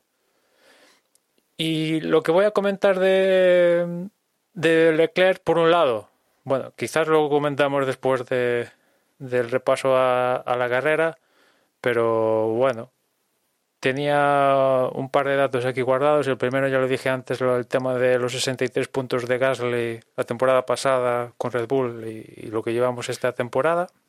Y después también tenía un dato de, de Leclerc, que va quinto en el Mundial de Pilotos, y nunca en la historia de la Fórmula 1 ha quedado un piloto entre los cinco primeros teniendo, pilotando un coche de una escudería que ha quedado en la parte baja, en la segunda mitad, por abajo del Mundial de Constructores, que es como está Ferrari a día de hoy, que es esta. O sea, que está desde la mitad para abajo, pues nunca ha quedado un piloto entre los cinco primeros teniendo un coche cuya eh, constructor clasifica de la mitad para abajo del Mundial de, Constructores. es, una cosa curiosa, ¿no? Porque ahí al final eh, los puntos, obviamente, que llevan los constructores son los puntos que llevan los pilotos. Es la suma de los dos pilotos. Entonces aquí lo que estamos viendo es un piloto que está relativamente arriba eh, cuando su compañero de equipo está en la otra en la otra dirección, es decir, prácticamente que no está sumando puntos. O sea, aquí al final mm, lo que nos está mostrando es la diferencia de puntos que hay entre, entre Sebastián Vettel, que lleva 18, y los puntos que lleva Leclerc, que son 75, el, el, dónde está dejando al equipo Ferrari y también un poco los repartidos que están los puntos entre los rivales, ¿no? Porque mm, si bien la diferencia no parece muy abultada, sí que son eh, de quinto a decimotercero. O sea, hay bastantes pilotos que están metidos a la clasificación en el medio y que obviamente pilotos más equilibrados están dando pues más puntos a su, a su equipo de los que tiene ahora mismo el equipo Ferrari, ¿no? Ahí nos da un poco esa media, ¿no? De, los puntos que está consiguiendo Leclerc y los pocos que está consiguiendo Vettel en un campeonato que está siendo, yo creo que de los más disputados en cuanto a, a constructores. Sí, sí, es cierto que, que la quinta posición momentánea de Leclerc, pues perfectamente, como tú decías, puede caer cinco plazas a lo poco que se confirme el, dónde está por constructores, pues puede caer esas plazas, ¿no? Pero a día de hoy pasa esto que, que, he comentado, ¿no? Y evidentemente, pues se hizo aquí en, en Portimao, en, Portu en el Gran Premio de Portugal, se hizo muy notorio. O sea, que uno clasifique, sea el último de la Q2 y el otro consiga meter el coche cuarto, y, después, bueno, cuando hablemos de la carrera, fue, era un cuarto de, no regalado, sino de estar ahí porque, porque lo vale. Sí, es que desde luego, mm, desde luego, a ver, es un poco anecdótico, ¿no? Porque bueno, son 10 equipos, el sexto es, es Ferrari, ¿no? Pero Sí que el resto de, equipos con los que están compitiendo, porque además ahora están compitiendo con, Racing Point, con McLaren, con, Renault, eh, esos, pilotos, esos equipos sí que tienen a sus dos pilotos por encima de Vettel y, cerca de Charles Leclerc. Incluso Renault, por ejemplo, es cuarto con, con Ricciardo por encima de, Charles Leclerc. ¿no? Aquí habla mucho de, de lo que ha perdido Ferrari en los últimos años y de la diferencia que hay entre Leclerc y Vettel a día de hoy. Que incluso eh, Vettel llegaba a insinuar que su coche no era el Ferrari, el Ferrari A, que era un Ferrari eh, distinto al de su compañero de equipo y que ahí pues no le estaban dando los mismos materiales para luchar que tenía, que tenía el piloto eh, principal del equipo. Sí, es que incluso... Casi fuera, yo no pienso que, que Vettel tenga un, Ferrari B. Creo que los dos tienen el mismo coche. Pero aunque así fuera, mm, me parecería normal. Vettel va a salir del equipo y no está dando resultados. Por lo tanto, a día de hoy es el segundo piloto. No, no, obviamente es el segundo piloto. Pero de todas maneras es que, vamos, la diferencia es que le dan otro coche y además le dicen, mira, te vamos a rajar las ruedas y le dan el coche con las ruedas rajadas. O sea, es que, bueno. es que las diferencias son abismales y pensando que, que Vettel, a ver, no es un, un piloto teóricamente segunda, o sea, ha sido campeón del mundo en repetidas ocasiones. siempre lo vamos a, discutir esto, ¿no? Con, con, un coche ganador, sí, pero algo tiene que poner de su parte. También Bottas tiene un coche ganador y no le, no le da problemas o tantos problemas a, a Hamilton. Y yo creo que en su momento, cuando, cuando Vettel corría con, con Mark Webber. No creo que Mark Webber era un mal piloto. Pero bueno, Vettel estaba un poco por encima. O sea, tiene habilidad. Y de repente esto, no, no, no, sé, o sea, es que me parece, me parece una cosa muy extraña. Pero vamos, yo desde luego no creo que le estén dando un coche, un coche que no es un Ferrari. Lo de bueno, segundo o sea, piloto. Es, es increíble la diferencia. Lo de segundo piloto es lo que contestó Binotto textualmente cuando le hicieron llegar estas sospechas que, que sembró Vettel sobre, sobre el tema de que el, su coche no era igual que el de Leclerc. Básicamente vino a decir Binotto que esperaban algo mejor de un segundo piloto, textualmente. A ver, ya sabemos que, el tema Vettel Ferrari pues está cuerno quemado por mucho por mucho mm, palabrería y, y tal que, que, digan, pues cuerno quemado desde el momento en el que le dijeron no sigues, cuerno quemado y, y, y me podría creer que Leclerc tiene un mejor material que Vettel, pues, pues me lo podría creer, pero es que tampoco hay una diferencia tal para que un tío sea cuarto y el otro sea el último de la Q2. O sea, es que va en contra de la propia de la propia Ferrari, yo creo, ¿no? O sea, sembraría demasiadas sospechas diciendo cómo, o sea, ¿qué pasa aquí, no? Que ¿qué pasa? Que uno le das material para no clasificarse tan siquiera para Q3 y otro le das material casi para luchar por el podio. ¿Qué me estás contando, no? O sea que, no sé. Evidentemente no van a acabar de la mejor manera. Y la historia está de Vettel diciendo que espera acabar con la mayor dignidad en Ferrari. Pues, pues no, no creo dónde va a conseguir esa dignidad. Y seguramente sea la primera temporada de, de Vettel tras la en la cual debutó en Fórmula 1 que no consiga ni tan siquiera un podio porque a, a, margen de estas todas las temporadas que ha estado en Fórmula 1 al menos ha conseguido un podio y este año pues no sé tiene que abrirse la tierra mm, aducir los marcianos a media parrilla para que Vettel consiga un podio, tal como están las cosas a día de hoy. Con lo cual no lo veo, no lo veo muy, muy factible este asunto, ¿no? Bueno, si os parece, saltamos ya a lo que ha sido la carrera. Una carrera que ha comenzado con varios pilotos eh, o con varias indicaciones de que podía haber lluvia, que podía estar lloviendo ya en alguna zona del circuito y que nos ha dado una salida, desde luego, de las más eh, emocionantes de los últimos años. Y no porque haya habido montonera, no porque, porque haya habido algún tipo de accidente o, similar, sino porque ha habido esa, esa, sorpresa y la elección de neumáticos, que el día anterior parecía muy buena, pues ha perjudicado a unos y, a, y les ha dado muchas alas a, a otros. Una en la cosa, salida Dani, teníamos que Hamilton mantenía. Sí. Una cosa que me dejé, y también tiene que ver con Leclerc, que fue uno de los tres únicos que pasaron a la Q3 con el neumático medio. O sea que ya, o sea que incluso Ferrari va a estrategia ganadora, si lo hacen los Mercedes, eh, y clasificaron de la Q2 a la Q3 marcando el mejor tiempo con el medio, a diferencia de, por ejemplo, Verstappen, que lo hizo con, con el blando y el resto de, de clasificados a la Q3. Que después esto uh -huh. tiene que ver con, con, este inicio de carrera que estabas comentando, que unos iban con, sí, claro. con medios y otros con blandos, con la diferencia de temperatura, encima cayendo gotas. Sí, efectivamente. Bueno, pues como, como decía, ¿no? Eh, teníamos a Hamilton que salía al principio sin mayor problema.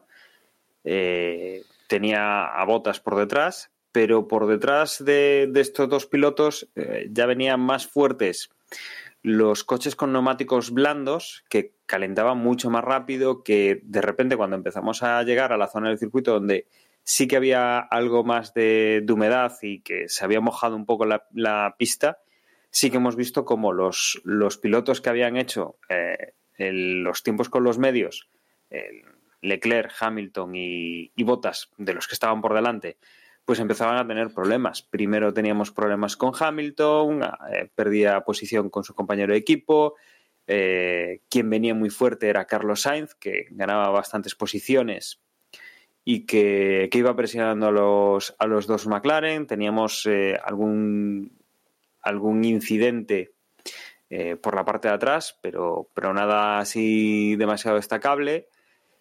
Y que, bueno, pues para nuestra sorpresa nos encontrábamos con que a las pocas curvas eh, teníamos a Carlos Sainz consiguiendo ponerse en primera posición, con Bota segundo, con Hamilton tercero, sufriendo un poco el, el tema de, de esa elección de los neumáticos y que, aunque veíamos pues que era una situación que no era la real, que en el momento en el cual se, se estableciese bien el, tema de los neumáticos, pues mm, se iba a recuperar la- las posiciones, obviamente, pero que desde luego pues nos dieron para un rato de, de bastantes adelantamientos, de bastante lucha entre prácticamente todos los equipos, en las que además los dos Mercedes y el Ferrari de, de Verstappen, que, o de Verstappen, de, de Leclerc, que a priori eran los más fuertes, mm, se convertían en los más débiles del- de, la parrilla en estas primeras vueltas y, y nos ha dado pues bastante, bastante interés. Mm, Desde luego, no era el podio lo que se estaban peleando ahí, sino que, que más o menos los equipos que habían salido con, con blandas estaban peleando entre ellos para ver eh, quiénes eran los primeros entre los entre los eh, no agraciados con el podium, bueno, pues eh, teníamos esa, esta primera parte de carrera. A partir de ahí, eh, la lluvia no, no hizo más aparición, el circuito se ha ido secando, los pilotos con, con más ritmo y con mejor coche han conseguido volver hacia adelante y que teníamos a, a Bottas que se ponía en primera posición, por segun- en segunda posición venía Hamilton y a partir de ahí pues ya teníamos, eh, ya estábamos volviendo a equilibrarnos con, con los pilotos que digamos iban a luchar en la zona media, que es digamos donde más guerra ha habido. Durante un rato pues hemos tenido a Bottas liderando, cosa que, que no ha podido aguantar ese liderazgo y se lo ha recuperado Hamilton sin mucho problema. Y a partir de ahí, pues teníamos, digamos, dos velocidades de carrera. Eh, teníamos eh, los dos Mercedes tirando a lo loco. Eh, detrás de ellos se iban poniendo en clasificación Verstappen y Leclerc, que eran, digamos, los cuatro coches fuertes. Y a partir de ahí, pues el resto de los pilotos iban, digamos, luchando eh, por, su, por su posición por detrás del, del podium.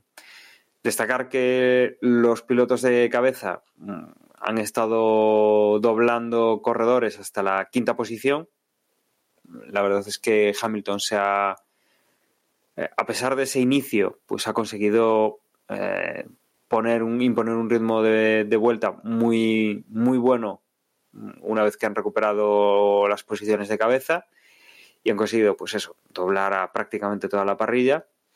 Y a partir de ahí, pues para nosotros el interés quizá estaba en las luchas eh, eso, de Gasly y Carlos Sainz, que en las últimas vueltas pues se peleaban con la posición de, mm, de Sergio Pérez para, para conseguir llegar, digamos, en, por detrás de los coches punteros.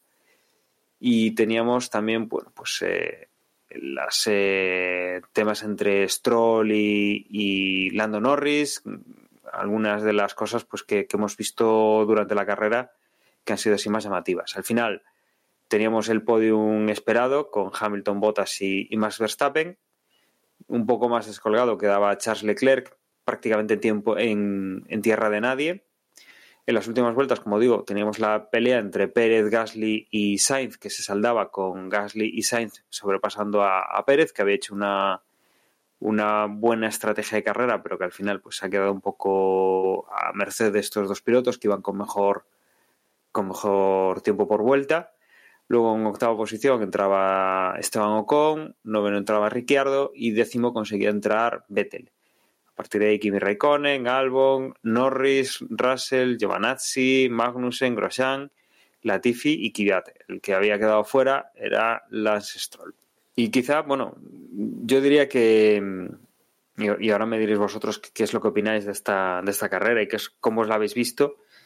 Eh, diría que desde luego las primeras vueltas sí que han sido bastante interesantes y quizá las últimas, sobre todo en la zona media de la, de la clasificación, sí que hemos visto bastante. ¿no? lo que sí ha sido un poco más aburrido para mí ha sido esa zona intermedia de la carrera, esa, ese segundo, bueno, entre el primer y el segundo paso por, por boxes, que en algunos casos ha sido un único paso por boxes, de, y que, bueno, desde luego, pues no, no ha dado más que para que Hamilton pasase a prácticamente todos los pilotos y que bueno, pues, eh, se asentase ese último tramo de la carrera que es donde ha estado la cosa movidita. A mí, por un lado, me sorprendió la cantidad de movimientos que vimos durante la carrera. Imagino que tuvo mucho que ver el tema de cómo los coches trataron los neumáticos, que hubo craning, que unos fueron con el blando, otros con el medio y demás, y esto provocó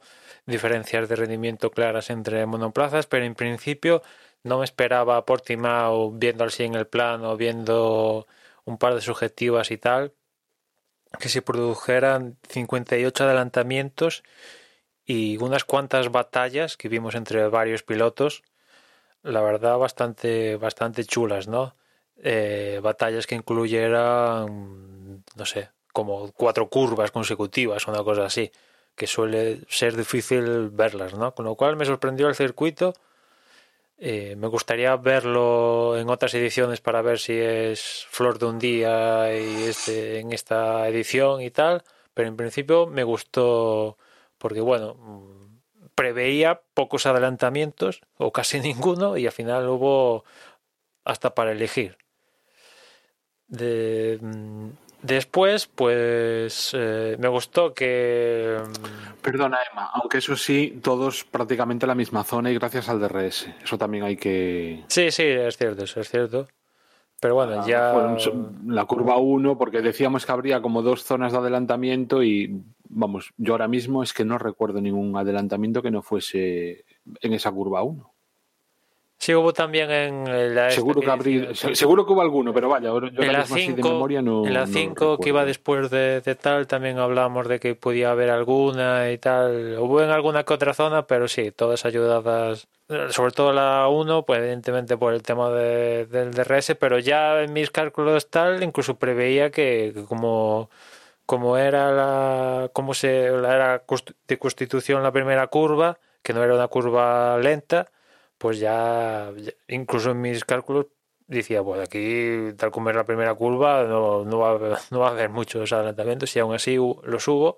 Que por cierto, teníamos que hablar también de los límites de pista, que el viernes y en Libres 3 se anularon como chorrocientas mil vueltas porque los pilotos se saltaron los límites de pista y lo que hizo Michael Maxi del viernes al sábado para que hubiera menos borrado de vueltas fue ampliarle los límites de pista a los pilotos. O sea, a mí ya esto ya me parece un cachondeo, realmente. O sea, hay unas líneas que limitan la pista y decía Carlos Sainz, que la verdad, no sé, siempre tiene que decir algo de, los circuitos eh, él, pero decía, no, es que nosotros a 300 no sabemos calcular una franja de 10 mm, centímetros, que es la línea blanca que delimita si estás fuera o dentro, a 300, pues no es imposible. Y digo, perfectamente, a 300, tú como ser humano, pues puedes calcular eso, pues no, vale, pero ahí está la habilidad de los pilotos. Te pagan para eso. ¿Qué quieres? ¿Ir sobre raíles?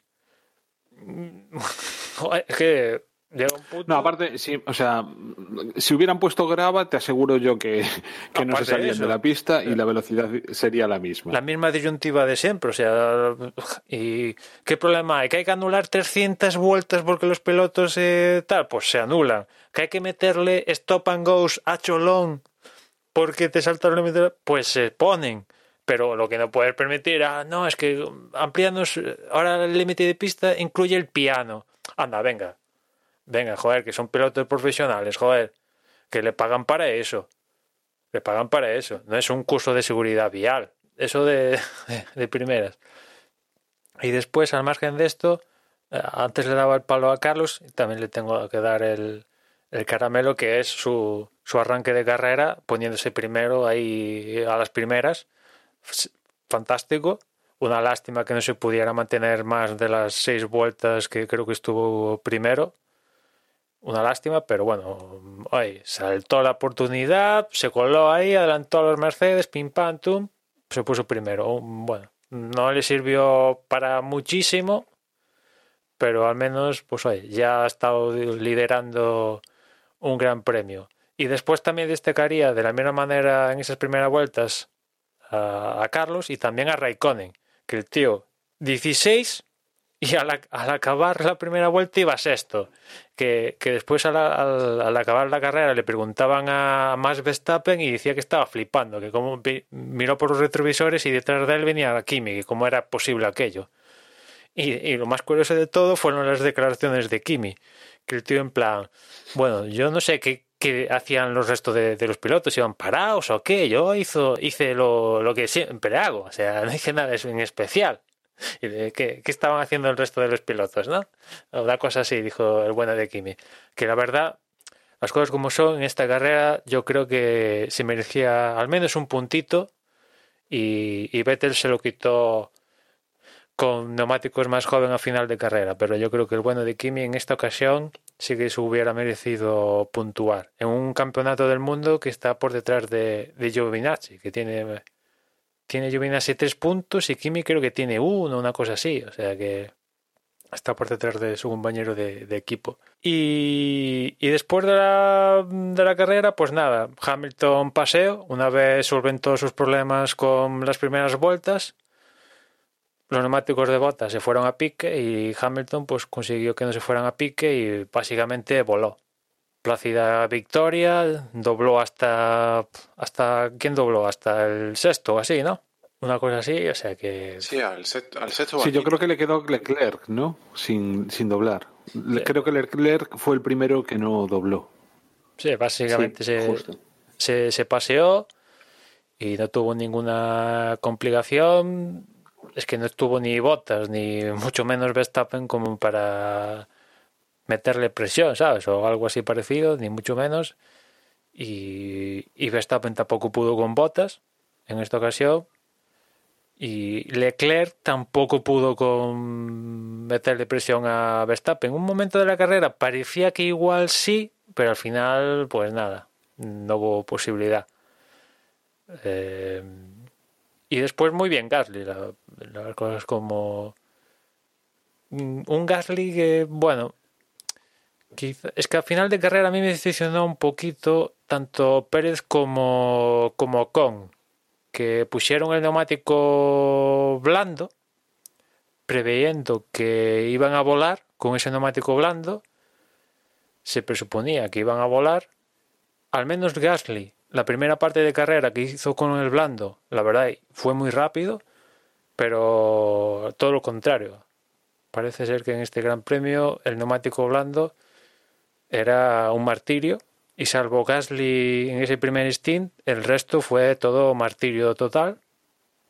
Y tanto Pérez como Ocon se vieron superados al final de carrera por, tanto Gasly como, como Carlos, que los pudieron adelantar para tener una mejor posición sobre, sobre estos. También me gustó la carrera de Ocon, que no la pudo materializar en un mejor resultado, pero es la primera carrera que veo que tiene cierto poderío en su ritmo de, de carrera. Y en esta ocasión quedó por delante de, Ricardo, que bueno, siempre, siempre es un punto. Sí, yo estoy bastante, o sea, a mí, bueno, para empezar, también chapó a esa primera vuelta de Carlos Sainz y ya prácticamente para los, al menos para los españoles, yo creo que simplemente esa, esas dos, tres primeras vueltas, verlo ahí delante, ya mereció la carrera la pena, ¿no? Por otro lado, mmm, me encantó el circuito en sí, aunque ha habido muy poquitos adelantamientos, la verdad es que visualmente precioso, con tanto sube-baja, tanto cambio de rasante.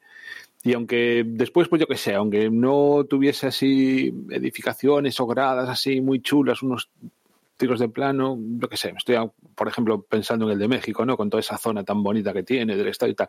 Este no, no tiene así demasiado tal, pero lo que es eso, lo que es las subidas, las bajadas, había algún plano de helicóptero que, que te caía la baba viéndolo.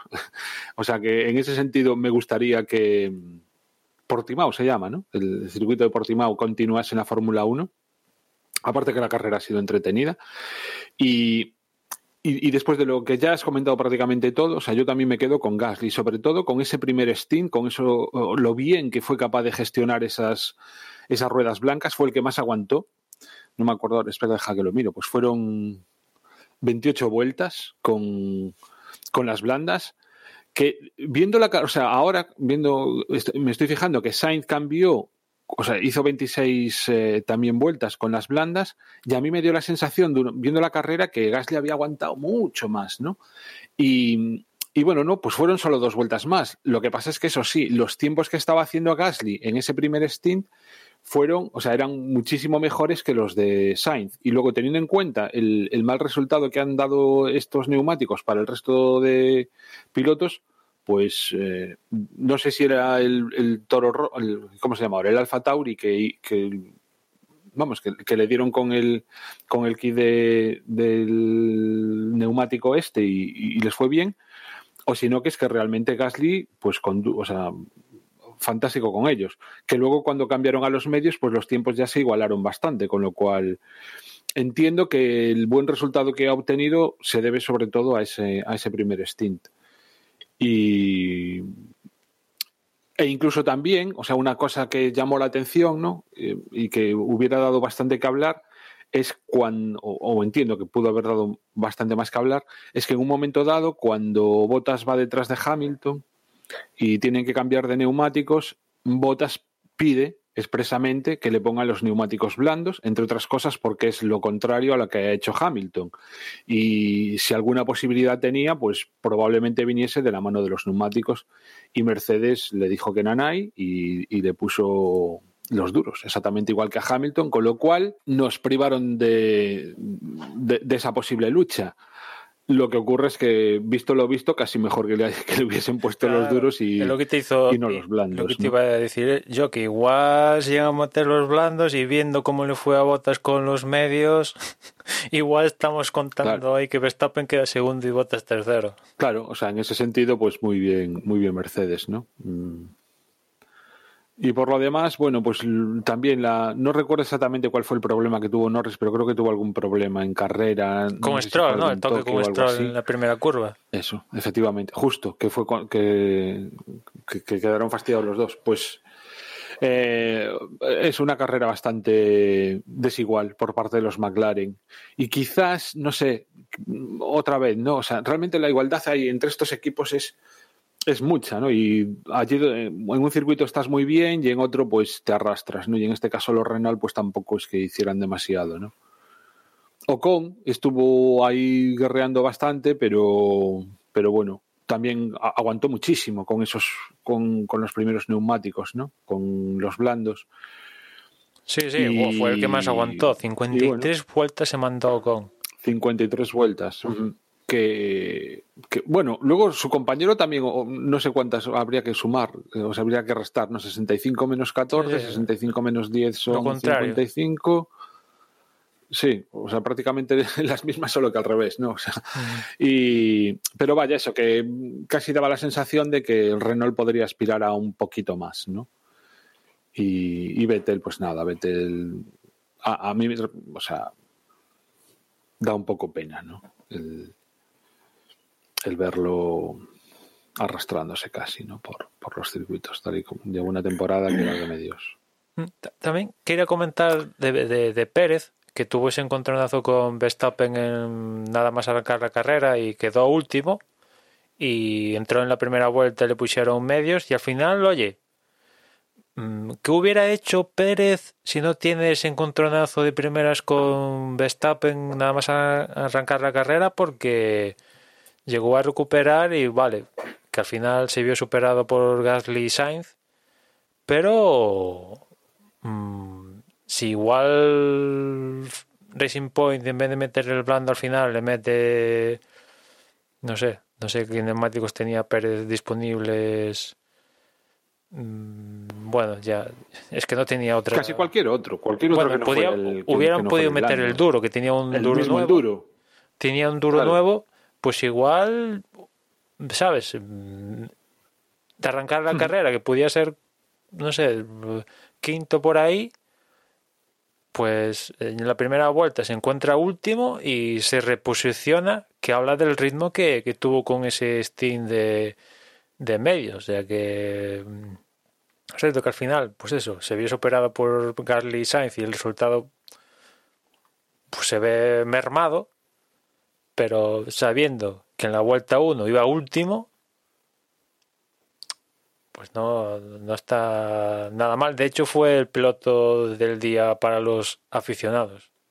Que bueno, esa es una historia que. Una votación sui generis a veces. Pues yo iba a comentar, al final Juan me ha quitado las palabras, o sea, completamente de acuerdo. El circuito me ha encantado, me ha parecido espectacular a la vista. Eh, lo que tú comentabas, las imágenes de helicópteros, sí, es una zona que no tiene mm, edificaciones espectaculares, que no tiene un, un trazado que pase por un túnel ni nada así, pero hemos visto imágenes de helicópteros de toda la zona del Algarve, de las playas, de surfistas, eh, espectacular. La verdad es que esa zona de Portugal me encanta y hay unos paisajes eh, magníficos. ¿Sabes quién lo firma el circuito, Eh, no, José? Eh, si me estás preguntando, me imagino que Tilke. Pues no, ahí está la No, noticia. no. Justamente, no lo firma Tilke. No lo sé. No lo firma Tilke y por eso estamos hablando también del circuito, porque precisamente no lo firma Tilke, sino que lo firma un, un nativo de, de ahí de Portugal, Ricardo Piña. O sea que... Pues no sé quién es, la verdad. No, no, pero- no, ya, pero ya con que mí sea el alguien ajeno mí a el me ha conquistado. ya con que sea alguien ajeno Sí, a sí, sí, Tilke, no, no, ya... eh, son buenas noticias, son buenas noticias porque introduce, yo no digo que Tilke sea mal diseñador, pero el, el hecho de que haya otro introduce una variable, porque al final cuando todos los circuitos o, o que la mayoría están diseñados por el mismo tío, pues quieras que no, respiran el mismo aire. Eh, en fin, a mí, a mí el circuito me ha conquistado, me ha parecido espectacular. Es verdad que la mayoría de, la- de adelantamientos que hemos visto han sido en la, zona de, de DRS, pero aún así hemos visto muchos. Y luego una cosa que me ha parecido magnífico, que no sé si es mérito del circuito o es mérito de Pirelli o es mérito de la lluvia o es mérito de la temperatura del asfalto, pero eh, hemos visto, creo que el rendimiento perfecto de, de neumático y de compuesto. Es lo que querríamos ver en todas las carreras. Hemos visto eh, neumáticos que de uno a otro producen grandes cambios de rendimiento y además todos son válidos para diferentes estrategias. Eh, esa salida espectacular con lo- la diferencia entre los que llevaban los blandos y los que llevaban los medios al, punto de, la primera vuelta espectacular de Sainz y de, y de Ricciardo, de, perdón, de Ricardo, de, de Raikkonen, que luego se vienen abajo cuando se viene abajo el rendimiento de los neumáticos y creo que eso es, algo positivo que nos gustaría ver en más carreras. Hemos visto eh, coches que han hecho estrategias con blando y medio, coches que han hecho estrategias con medio y duro y coches que han hecho estrategias con blando, medio y duro y las tres han funcionado. En cada momento de carrera ha ido bien un- el blando, ha ido bien el medio o ha ido bien el duro en función de las condiciones, que esto es algo que no vemos nunca, porque normalmente hay un tipo de, de compuestos que los equipos directamente descartan y tienen claro que no lo van a usar. Y aquí, aquí hemos visto mucha variabilidad de estrategia, lo cual eh, eh, creo que, también le ha dado mucho espectáculo a la carrera. Y, no sé, a, mí, a mí me ha encantado, la verdad. Eh, me encantaría que se quedaran en, en el calendario este circuito, porque además de todo esto, lo tengo relativamente cerca y en un año sin pandemia y con condiciones normales, eh, me hubiese acercado, me hubiese acercado al circuito a ver la carrera en directo, porque porque además es una zona que, que invita, invita es un, es un país muy agradable, una zona espectacular de Portugal, de verdad, el que no conozca el Algarve cuando pueda, cuando se levanten las restricciones de viaje, que vaya a verlo, porque es un sitio barato, espectacular, se come de escándalo y, y hay un clima maravilloso.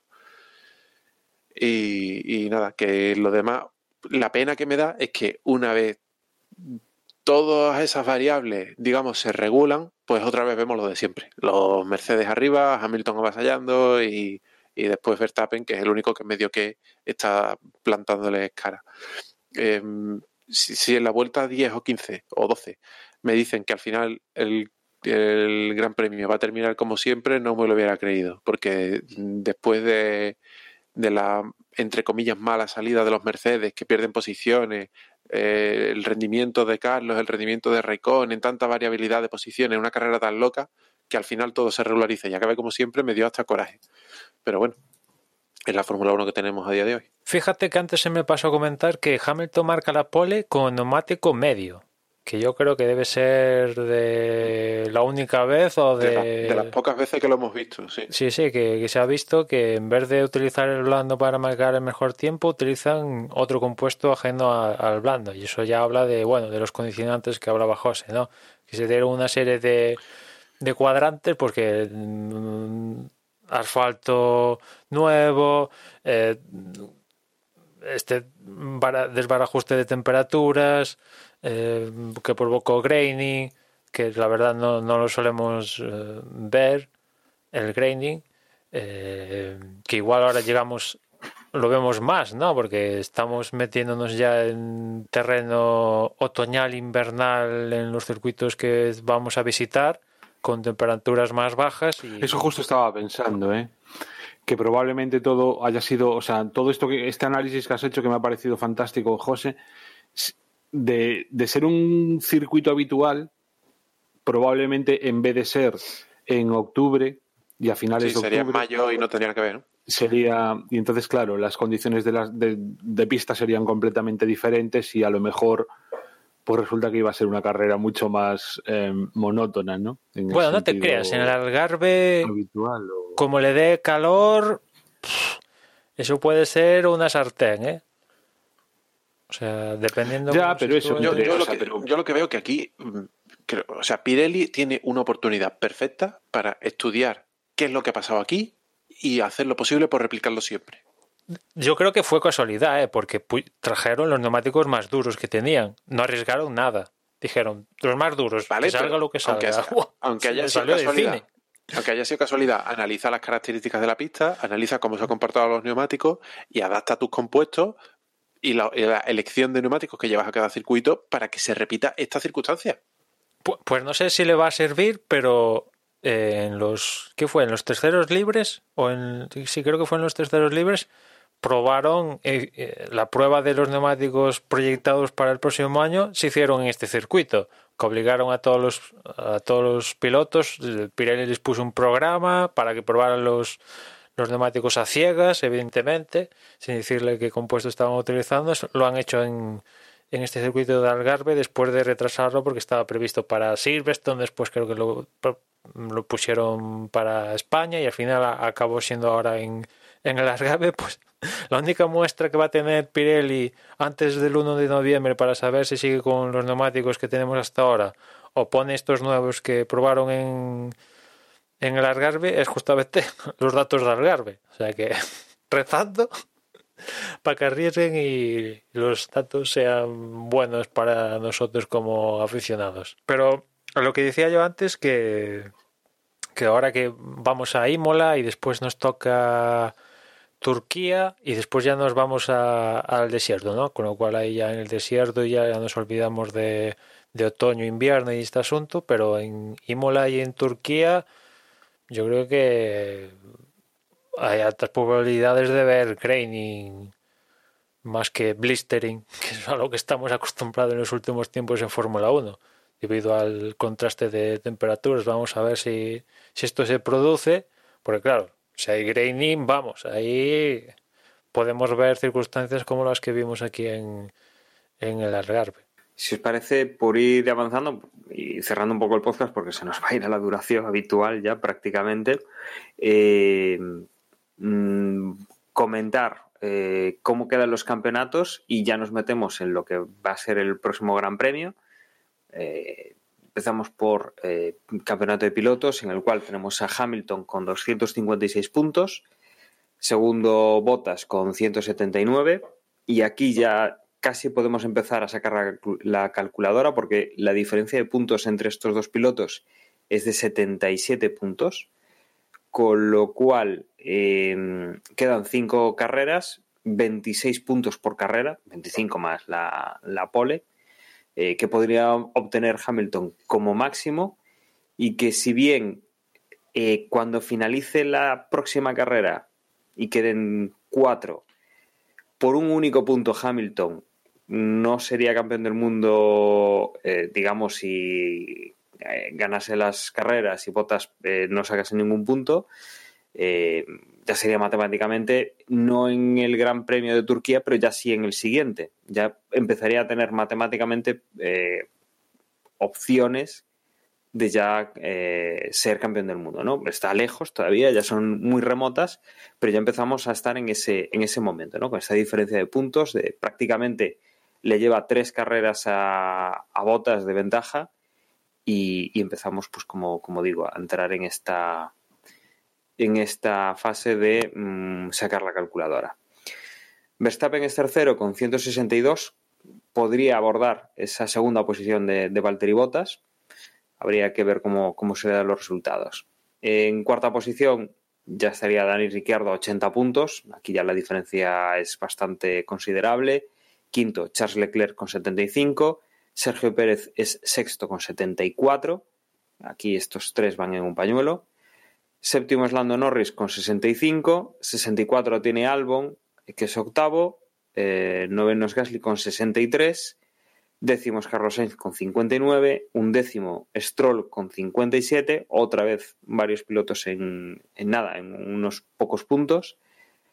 Eh, luego ya viene décimo segundo Esteban Ocon con 40, décimo tercero Vettel con 18 puntos, décimo cuarto eh, Daniel Kvyat con 14, décimo quinto Nico Hulkenberg con 10, décimo sexto Giovanni con 3, décimo séptimo Kimi Räikkönen con 2, Décimo octavo, Román Grosjean con dos. Décimo noveno, Kevin Magnussen con uno. Y sin puntuar esta temporada, Latifi y George Russell.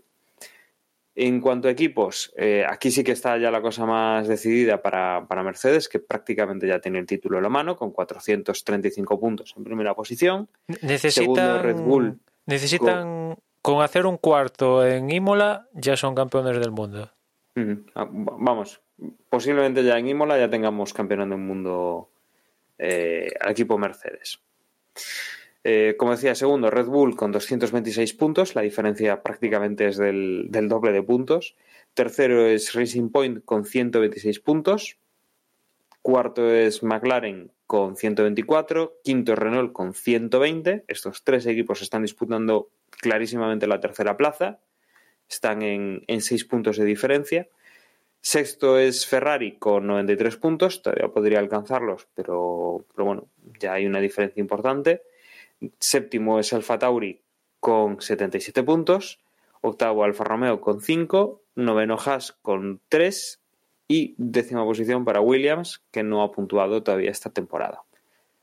La cosa, como veis, está bastante, bastante apretada en ciertas partes de la clasificación, aunque no en los, en las primeras posiciones, pero desde luego sí que vamos a tener, yo creo que hay algún cambio de posiciones bastante, bastante interesante. Y para este fin de semana, como decíamos, volvemos a tener el Gran Premio, nos volvemos a ir a Italia, vamos a, a correr en el circuito de, de Imola, tercer Gran Premio de esta temporada que se disputa en Italia y del cual, pues Emma, horarios prácticamente los de siempre aquí en Europa, y, los neumáticos, pues ya lo que más o menos sabemos. Sí, aquí atención porque cambia el formato del fin de semana. No hay entrenamientos el viernes, repito, no hay entrenamientos el viernes. No es que haya aparecido una niebla ni nada, es que no están previstos entrenamientos el viernes.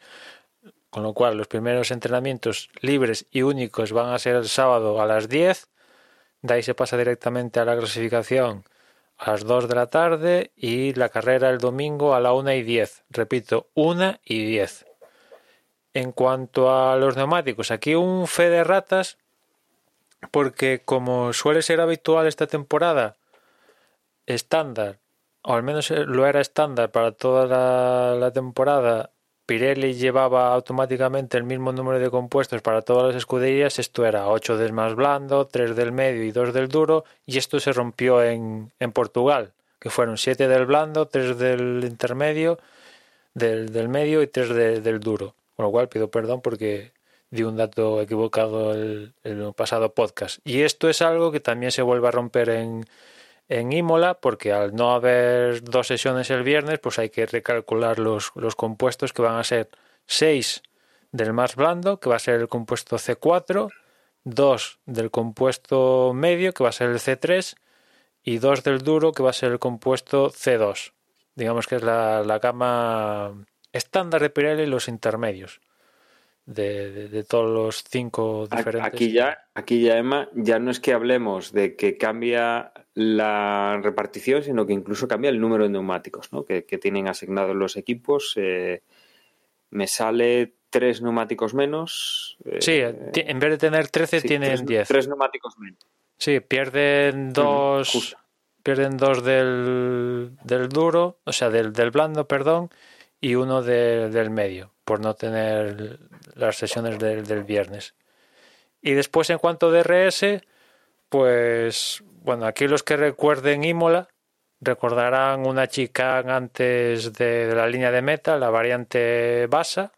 Pues esto, cuando se hizo la reforma en Imola, se la, se la llevaron puesta, la quitaron, aunque después la, la, rehicieron para motos, más que nada superbikes. Hay una chicane ahí, pero en, para coches y tal se hace esa zona sin ninguna chicane, que es la única diferencia del circuito de Imola que seguramente tenga la gente en la mente, si es que alguien la tiene aún en, la mente, ¿no? Con, con Tamburello, la variante Villeneuve, Tosa, Aqua Minerale, Ribazza.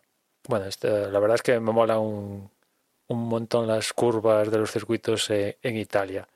Y la zona de RS pues va a ser esto, ¿no? Aprovechando que no hay chicane en esa zona, va a ser de línea de meta hasta Tamburello. Esa va a ser la única zona de, de DRS de, Imola que a diferencia de lo que tenía pasado hasta ahora, pues yo creo que sí que va a haber opción de adelantar en, en Tamburello y lo que pasó en, el 2005 y 2006 entre Alonso y Schumacher, que fueron las dos últimas carreras disputadas aquí en Imola, pues con este trazado no se hubiera producido porque Schumacher hubiera adelantado a Alonso en el 2005 y Alonso a Schumacher en el 2006, porque ya no hay esa chicane, ¿no?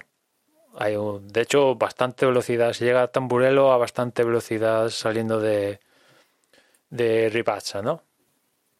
Y yo le tengo muchas ganas, porque, bueno, al final, pues es un circuito clásico, de los clásicos de, de Fórmula 1, que con este, este reajuste para darle velocidad, ¿no? Y, y nada, le tengo ganas también al formato.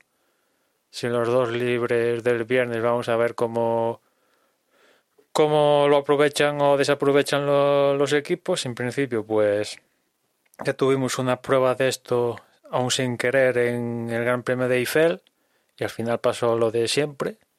Y vamos a ver en esta ocasión, ya teniéndolo previsto, que sabían que va este formato, pues vamos a ver si hay algún desbarajuste o, o pasa lo de siempre, que en principio tendría que pasar lo de siempre, pero vete tú a saber. Mm.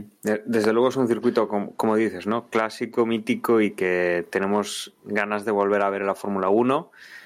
Aunque no haya esa chica antes de la línea de meta, mm, pues la verdad es que es un circuito eh, bastante interesante y que desde luego pues a muchos nos va a traer recuerdos de una de, aquel acontecimiento que hubo en la famosa curva de, Tamburello y que, que, todos yo creo que tenemos, los que tenemos cierta edad, eh, grabado en la, en la mente, ¿no? De lo que, lo que aconteció ahí con, con aquel tráfico accidente de, de Ayrton Senna.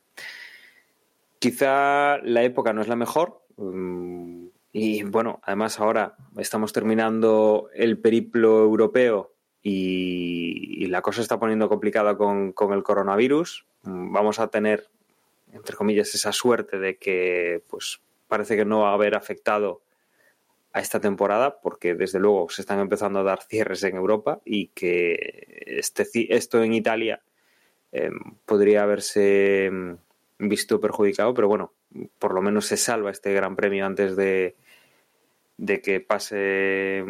Da- Dani, va a haber unas gran premio. más restrictivas. Sí, Va a haber gran premio, estaba previsto que hubiera público, ya vendieron las entradas, pero el gobierno italiano pues ha, ha echado atrás y no va a haber se ha dado público. marcha atrás y, Marcha y habrá atrás. dicho que, que nada, hay, que, nada de público. público, claro. Cero público, ya hemos visto, por ejemplo, en Portugal vimos público, que lo concentraron sobre todo en la tribuna y en la tribuna anterior a la línea de meta.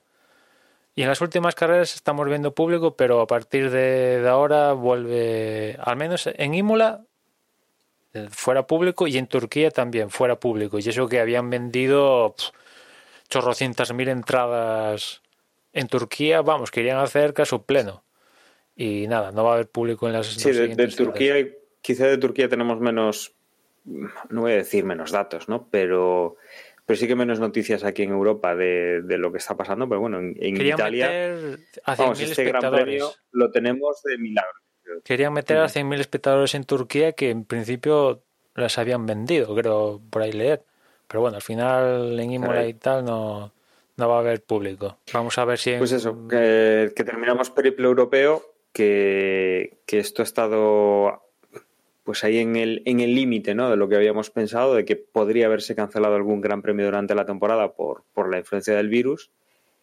Y, y desde luego, pues nos despedimos de, Europa con eso, con un circuito mítico, que, que hay ganas y que además es en un formato extraño, como decíamos, ¿no? Sin, sin dos de los tres libres de del fin de semana y que vamos a ver que, cómo queda este, este gran premio, ¿no? Este formato distinto. Yo realmente no tengo claro todavía por qué lo han eliminado, lo- el formato habitual. Por precio, imagino, ¿no? No sé, por reducir No costes. Es lo- yo es lo que me imaginé, pero la verdad que no lo sé. Yo, sinceramente, o sea, no sé cuántos serán los costes de unos entrenamientos, pero comparado con todo lo que debe ser el desplazamiento y una vez allí, para probar, que no. imagino que para probar y para, yo qué sé, para probar básicamente. No se me ocurre otra cosa. Porque, No, además, porque el no, tema no es un circuito logístico... urbano, no, tema no logístico, sea, han, han Mm. hecho vuelos de, de aquí a Japón en una semana, o sea que pff, o cosas más flipantes, con lo cual han cruzado el Atlántico de un- en dos grandes premios consecutivos en América aquí y aquí al otro lado, con lo cual un tema logístico no es. pues yo la verdad, o sea, no sé, casi da la impresión de que nos acercamos a una Fórmula 1 sin entrenamientos, o sea, porque es que ahora mismo ya prácticamente, o sea, el equipo que, o sea, un circuito que no se corre desde hace cuánto, 10 años. Desde el 2006. 14. Pues mira, 14, desde hace 14 años, es decir, los datos que tendrán, pff, habrá que desempolvar la hemeroteca, ¿no? Para, para descargar los datos. Y el equipo que, que por lo que sea, en esos libres del sábado, tenga un incidente en las primeras vueltas, pues vendido totalmente. O sea, que es que prácticamente, o sea, es eso, o sea, da la sensación de que nos encaminamos a una Fórmula 1 directamente sin entrenar, sin, sin, sin entrenamientos, en las que las propias carreras sean el único banco de pruebas para probar cosas nuevas y para y para poder eh, realizar ajustes, o sea, porque es que, o sea, yo de verdad que no le veo mucho sentido, ¿eh? No, Eso es lo que están utilizando. no sé, seguro que tienen alguna razón. Lo están utilizando para, según ellos, el espectáculo, para que haya incertidumbre. Vamos, o sea, joder, la Fórmula 1, o sea, es ingeniería pura y dura. O sea, ¿qué sentido tiene la Fórmula 1 si no es por, porque son los, las, las máquinas más maravillosas que un ingeniero puede idear? O sea, vale que luego está lo que es también, obviamente, la conducción y todo eso, pero es que las cosas hay que probar. O sea, no, yo qué sé, es venga, gastarse entonces más dinero en túneles de viento, en, en simulaciones, en yo qué sé. En fin, bueno, nada, ¿para qué? Me da pena. Simplemente eh, llamadme un romántico a lo mejor de esta competición y, lo que queráis, pero yo no, no acabo de verlo. O sea, no entiendo por qué demonios hay que. O sea, eso. O sea, que salgan los coches a la pista un poco a, ver si, si el programa informático es así, la simulación que, que teníamos, pues el, el- ah, hemos dado, hemos acertado con ella, ¿no? Y, y los reglajes pues que sean un poco una lotería, no sé. Yo, pues venga, pues si esa es la Fórmula 1 que, que, Que las quieren, cosas como pues son suelen acertar. Las simulaciones Yo la seguiré viendo, las cosas como son. suelen acertar. Bueno, y no sé si queréis añadir alguna cosa más, porque si no, vamos despidiendo ya este podcast que se nos ha ido prácticamente a las, a las dos horas. No, no hemos comentado nada que Hamilton con esta victoria ya es el piloto con más victorias en la historia de la Fórmula 1. Ya ha superado a Hamilton. A Hamilton, sí. Pues nos hemos dejado lo más gordo. ya ha superado a, a Schumacher. Estaría bien que Hamilton se superara a sí mismo, sería un detalle. Eh, pero no, ha superado a Schumacher. Y yo la verdad es que tampoco es algo, sí, es historia de la Fórmula 1, pero pff, o sea, o sea, lo normal es que el tío haga 130 o así. Tampoco, no sé. El problema Bueno, es que es un récord descafeinado por, por la, por- porque no, no tiene emoción ninguna. No, no hay ninguna epicidad en este tipo de, de victoria. Entonces, es- ese récord que es daba la sensación de que, de que sería imbatible, pues mm, no solo lo vemos factible el haberlo batido, sino que a ver hasta qué, en, a qué número llega, ¿no? A qué número lo eleva, el número de grandes premios ganados.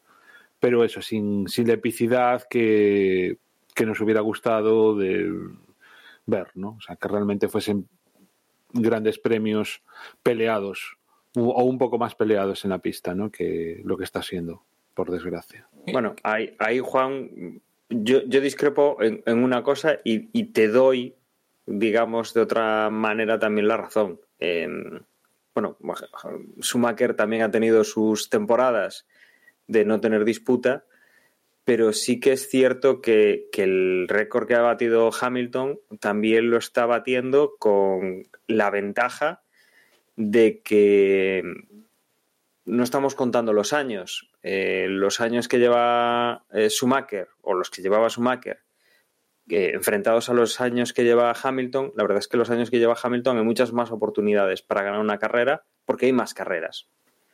También es, Claro, o sea, claro, si nos vamos a los puntos nos va a pasar lo Sí, mismo, sí. ¿no? Pero no es lo mismo 17 carreras en una temporada que haya 22 o 23 carreras o 21 carreras en, la- en una temporada, ¿no? Tienes Hombre, cuatro carreras más, menos cinco carreras más, seis carreras más que poder ganar. Claro, es que Con menos carreras ganadas. Es que mm, antes Schumacher Schumacher- ganó siete mundiales, ¿no? Schumacher como mucho Mm, hacía 7, también. 8 victorias. Ahora eh, Hamilton hace como mínimo 14 o 15. Claro, es que pff, es, es otro es También. otra vara de medir.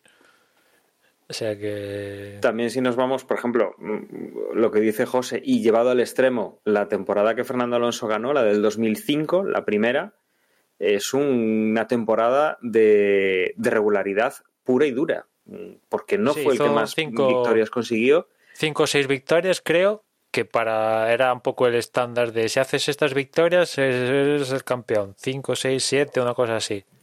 Es lo que se estilaba en la época. Claro, es que vino la época de, de Vettel y después ahora de Ferrari y claro, de Ferrari, sí, ojalá. De, de Mercedes y venga, es que Hamilton no baja de las 10 victorias, es imposible. Y va en camino de monopolizar las poles, que sería la primera vez en la historia que un equipo hace pole en todos los circuitos de, de- del campeonato. Y después también, hoy, eh, en este Gran Premio de Portugal, también han batido un récord Mercedes, siendo el motorista que más grandes premios seguidos ha estado en puntos. Creo que más de 260, no sé cuántas carreras seguidas. Hay que irse a, a McLaren, Mercedes, para ver cuándo empezó la racha superando un récord de Ford, o sea, de Ford. ¿Hace cuánto no está Ford?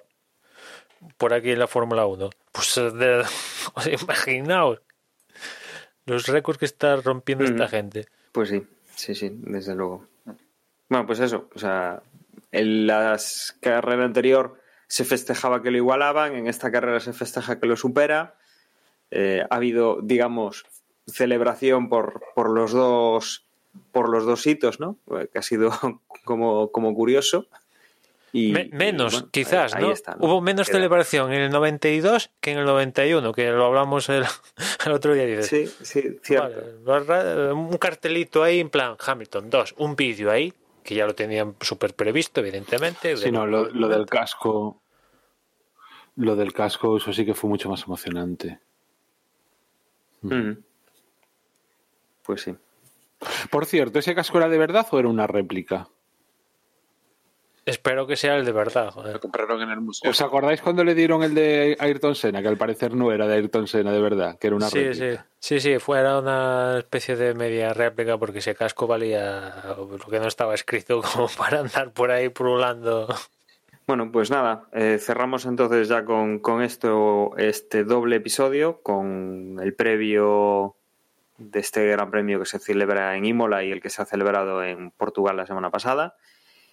Y os emplazamos a la próxima semana donde hablaremos de lo que haya pasado en Imola y de lo que nos vaya quedando de noticias y de, de temporada 2020 que, que ya no es mucho, ya serían, son solo cinco carreras las que nos quedan. Y como siempre, agradeceros que hayáis estado ahí una vez más. Y nada, os recuerdo que la web es desdebox.es, donde encontraréis formas de contacto y redes sociales, que ahora también os van a recordar mis compañeros. Y yo me despido. Un saludo y hasta luego. Yo como siempre os recuerdo que en Twitter nos encontráis como arroba desde boxes y nada, por mi parte ya nos escuchamos en la próxima carrera. Vosotros y también los patrocinadores, que seguro que se pelean por patrocinarnos, nos pueden contactar con nosotros en el desde boxespodcast.gmail.com y nada, acordaos que la carrera este domingo, ahora rarita, nada más y nada menos que a la una, ¿no? A la una y diez. Eh, nada, el grupo que tenemos en Telegram se accede a través de t.me barra desde boxes. Y nada, fin de semana con horario extraño, fin, de semana de carreras corto, a ver cómo va la cosa. Y fin al periplo europeo.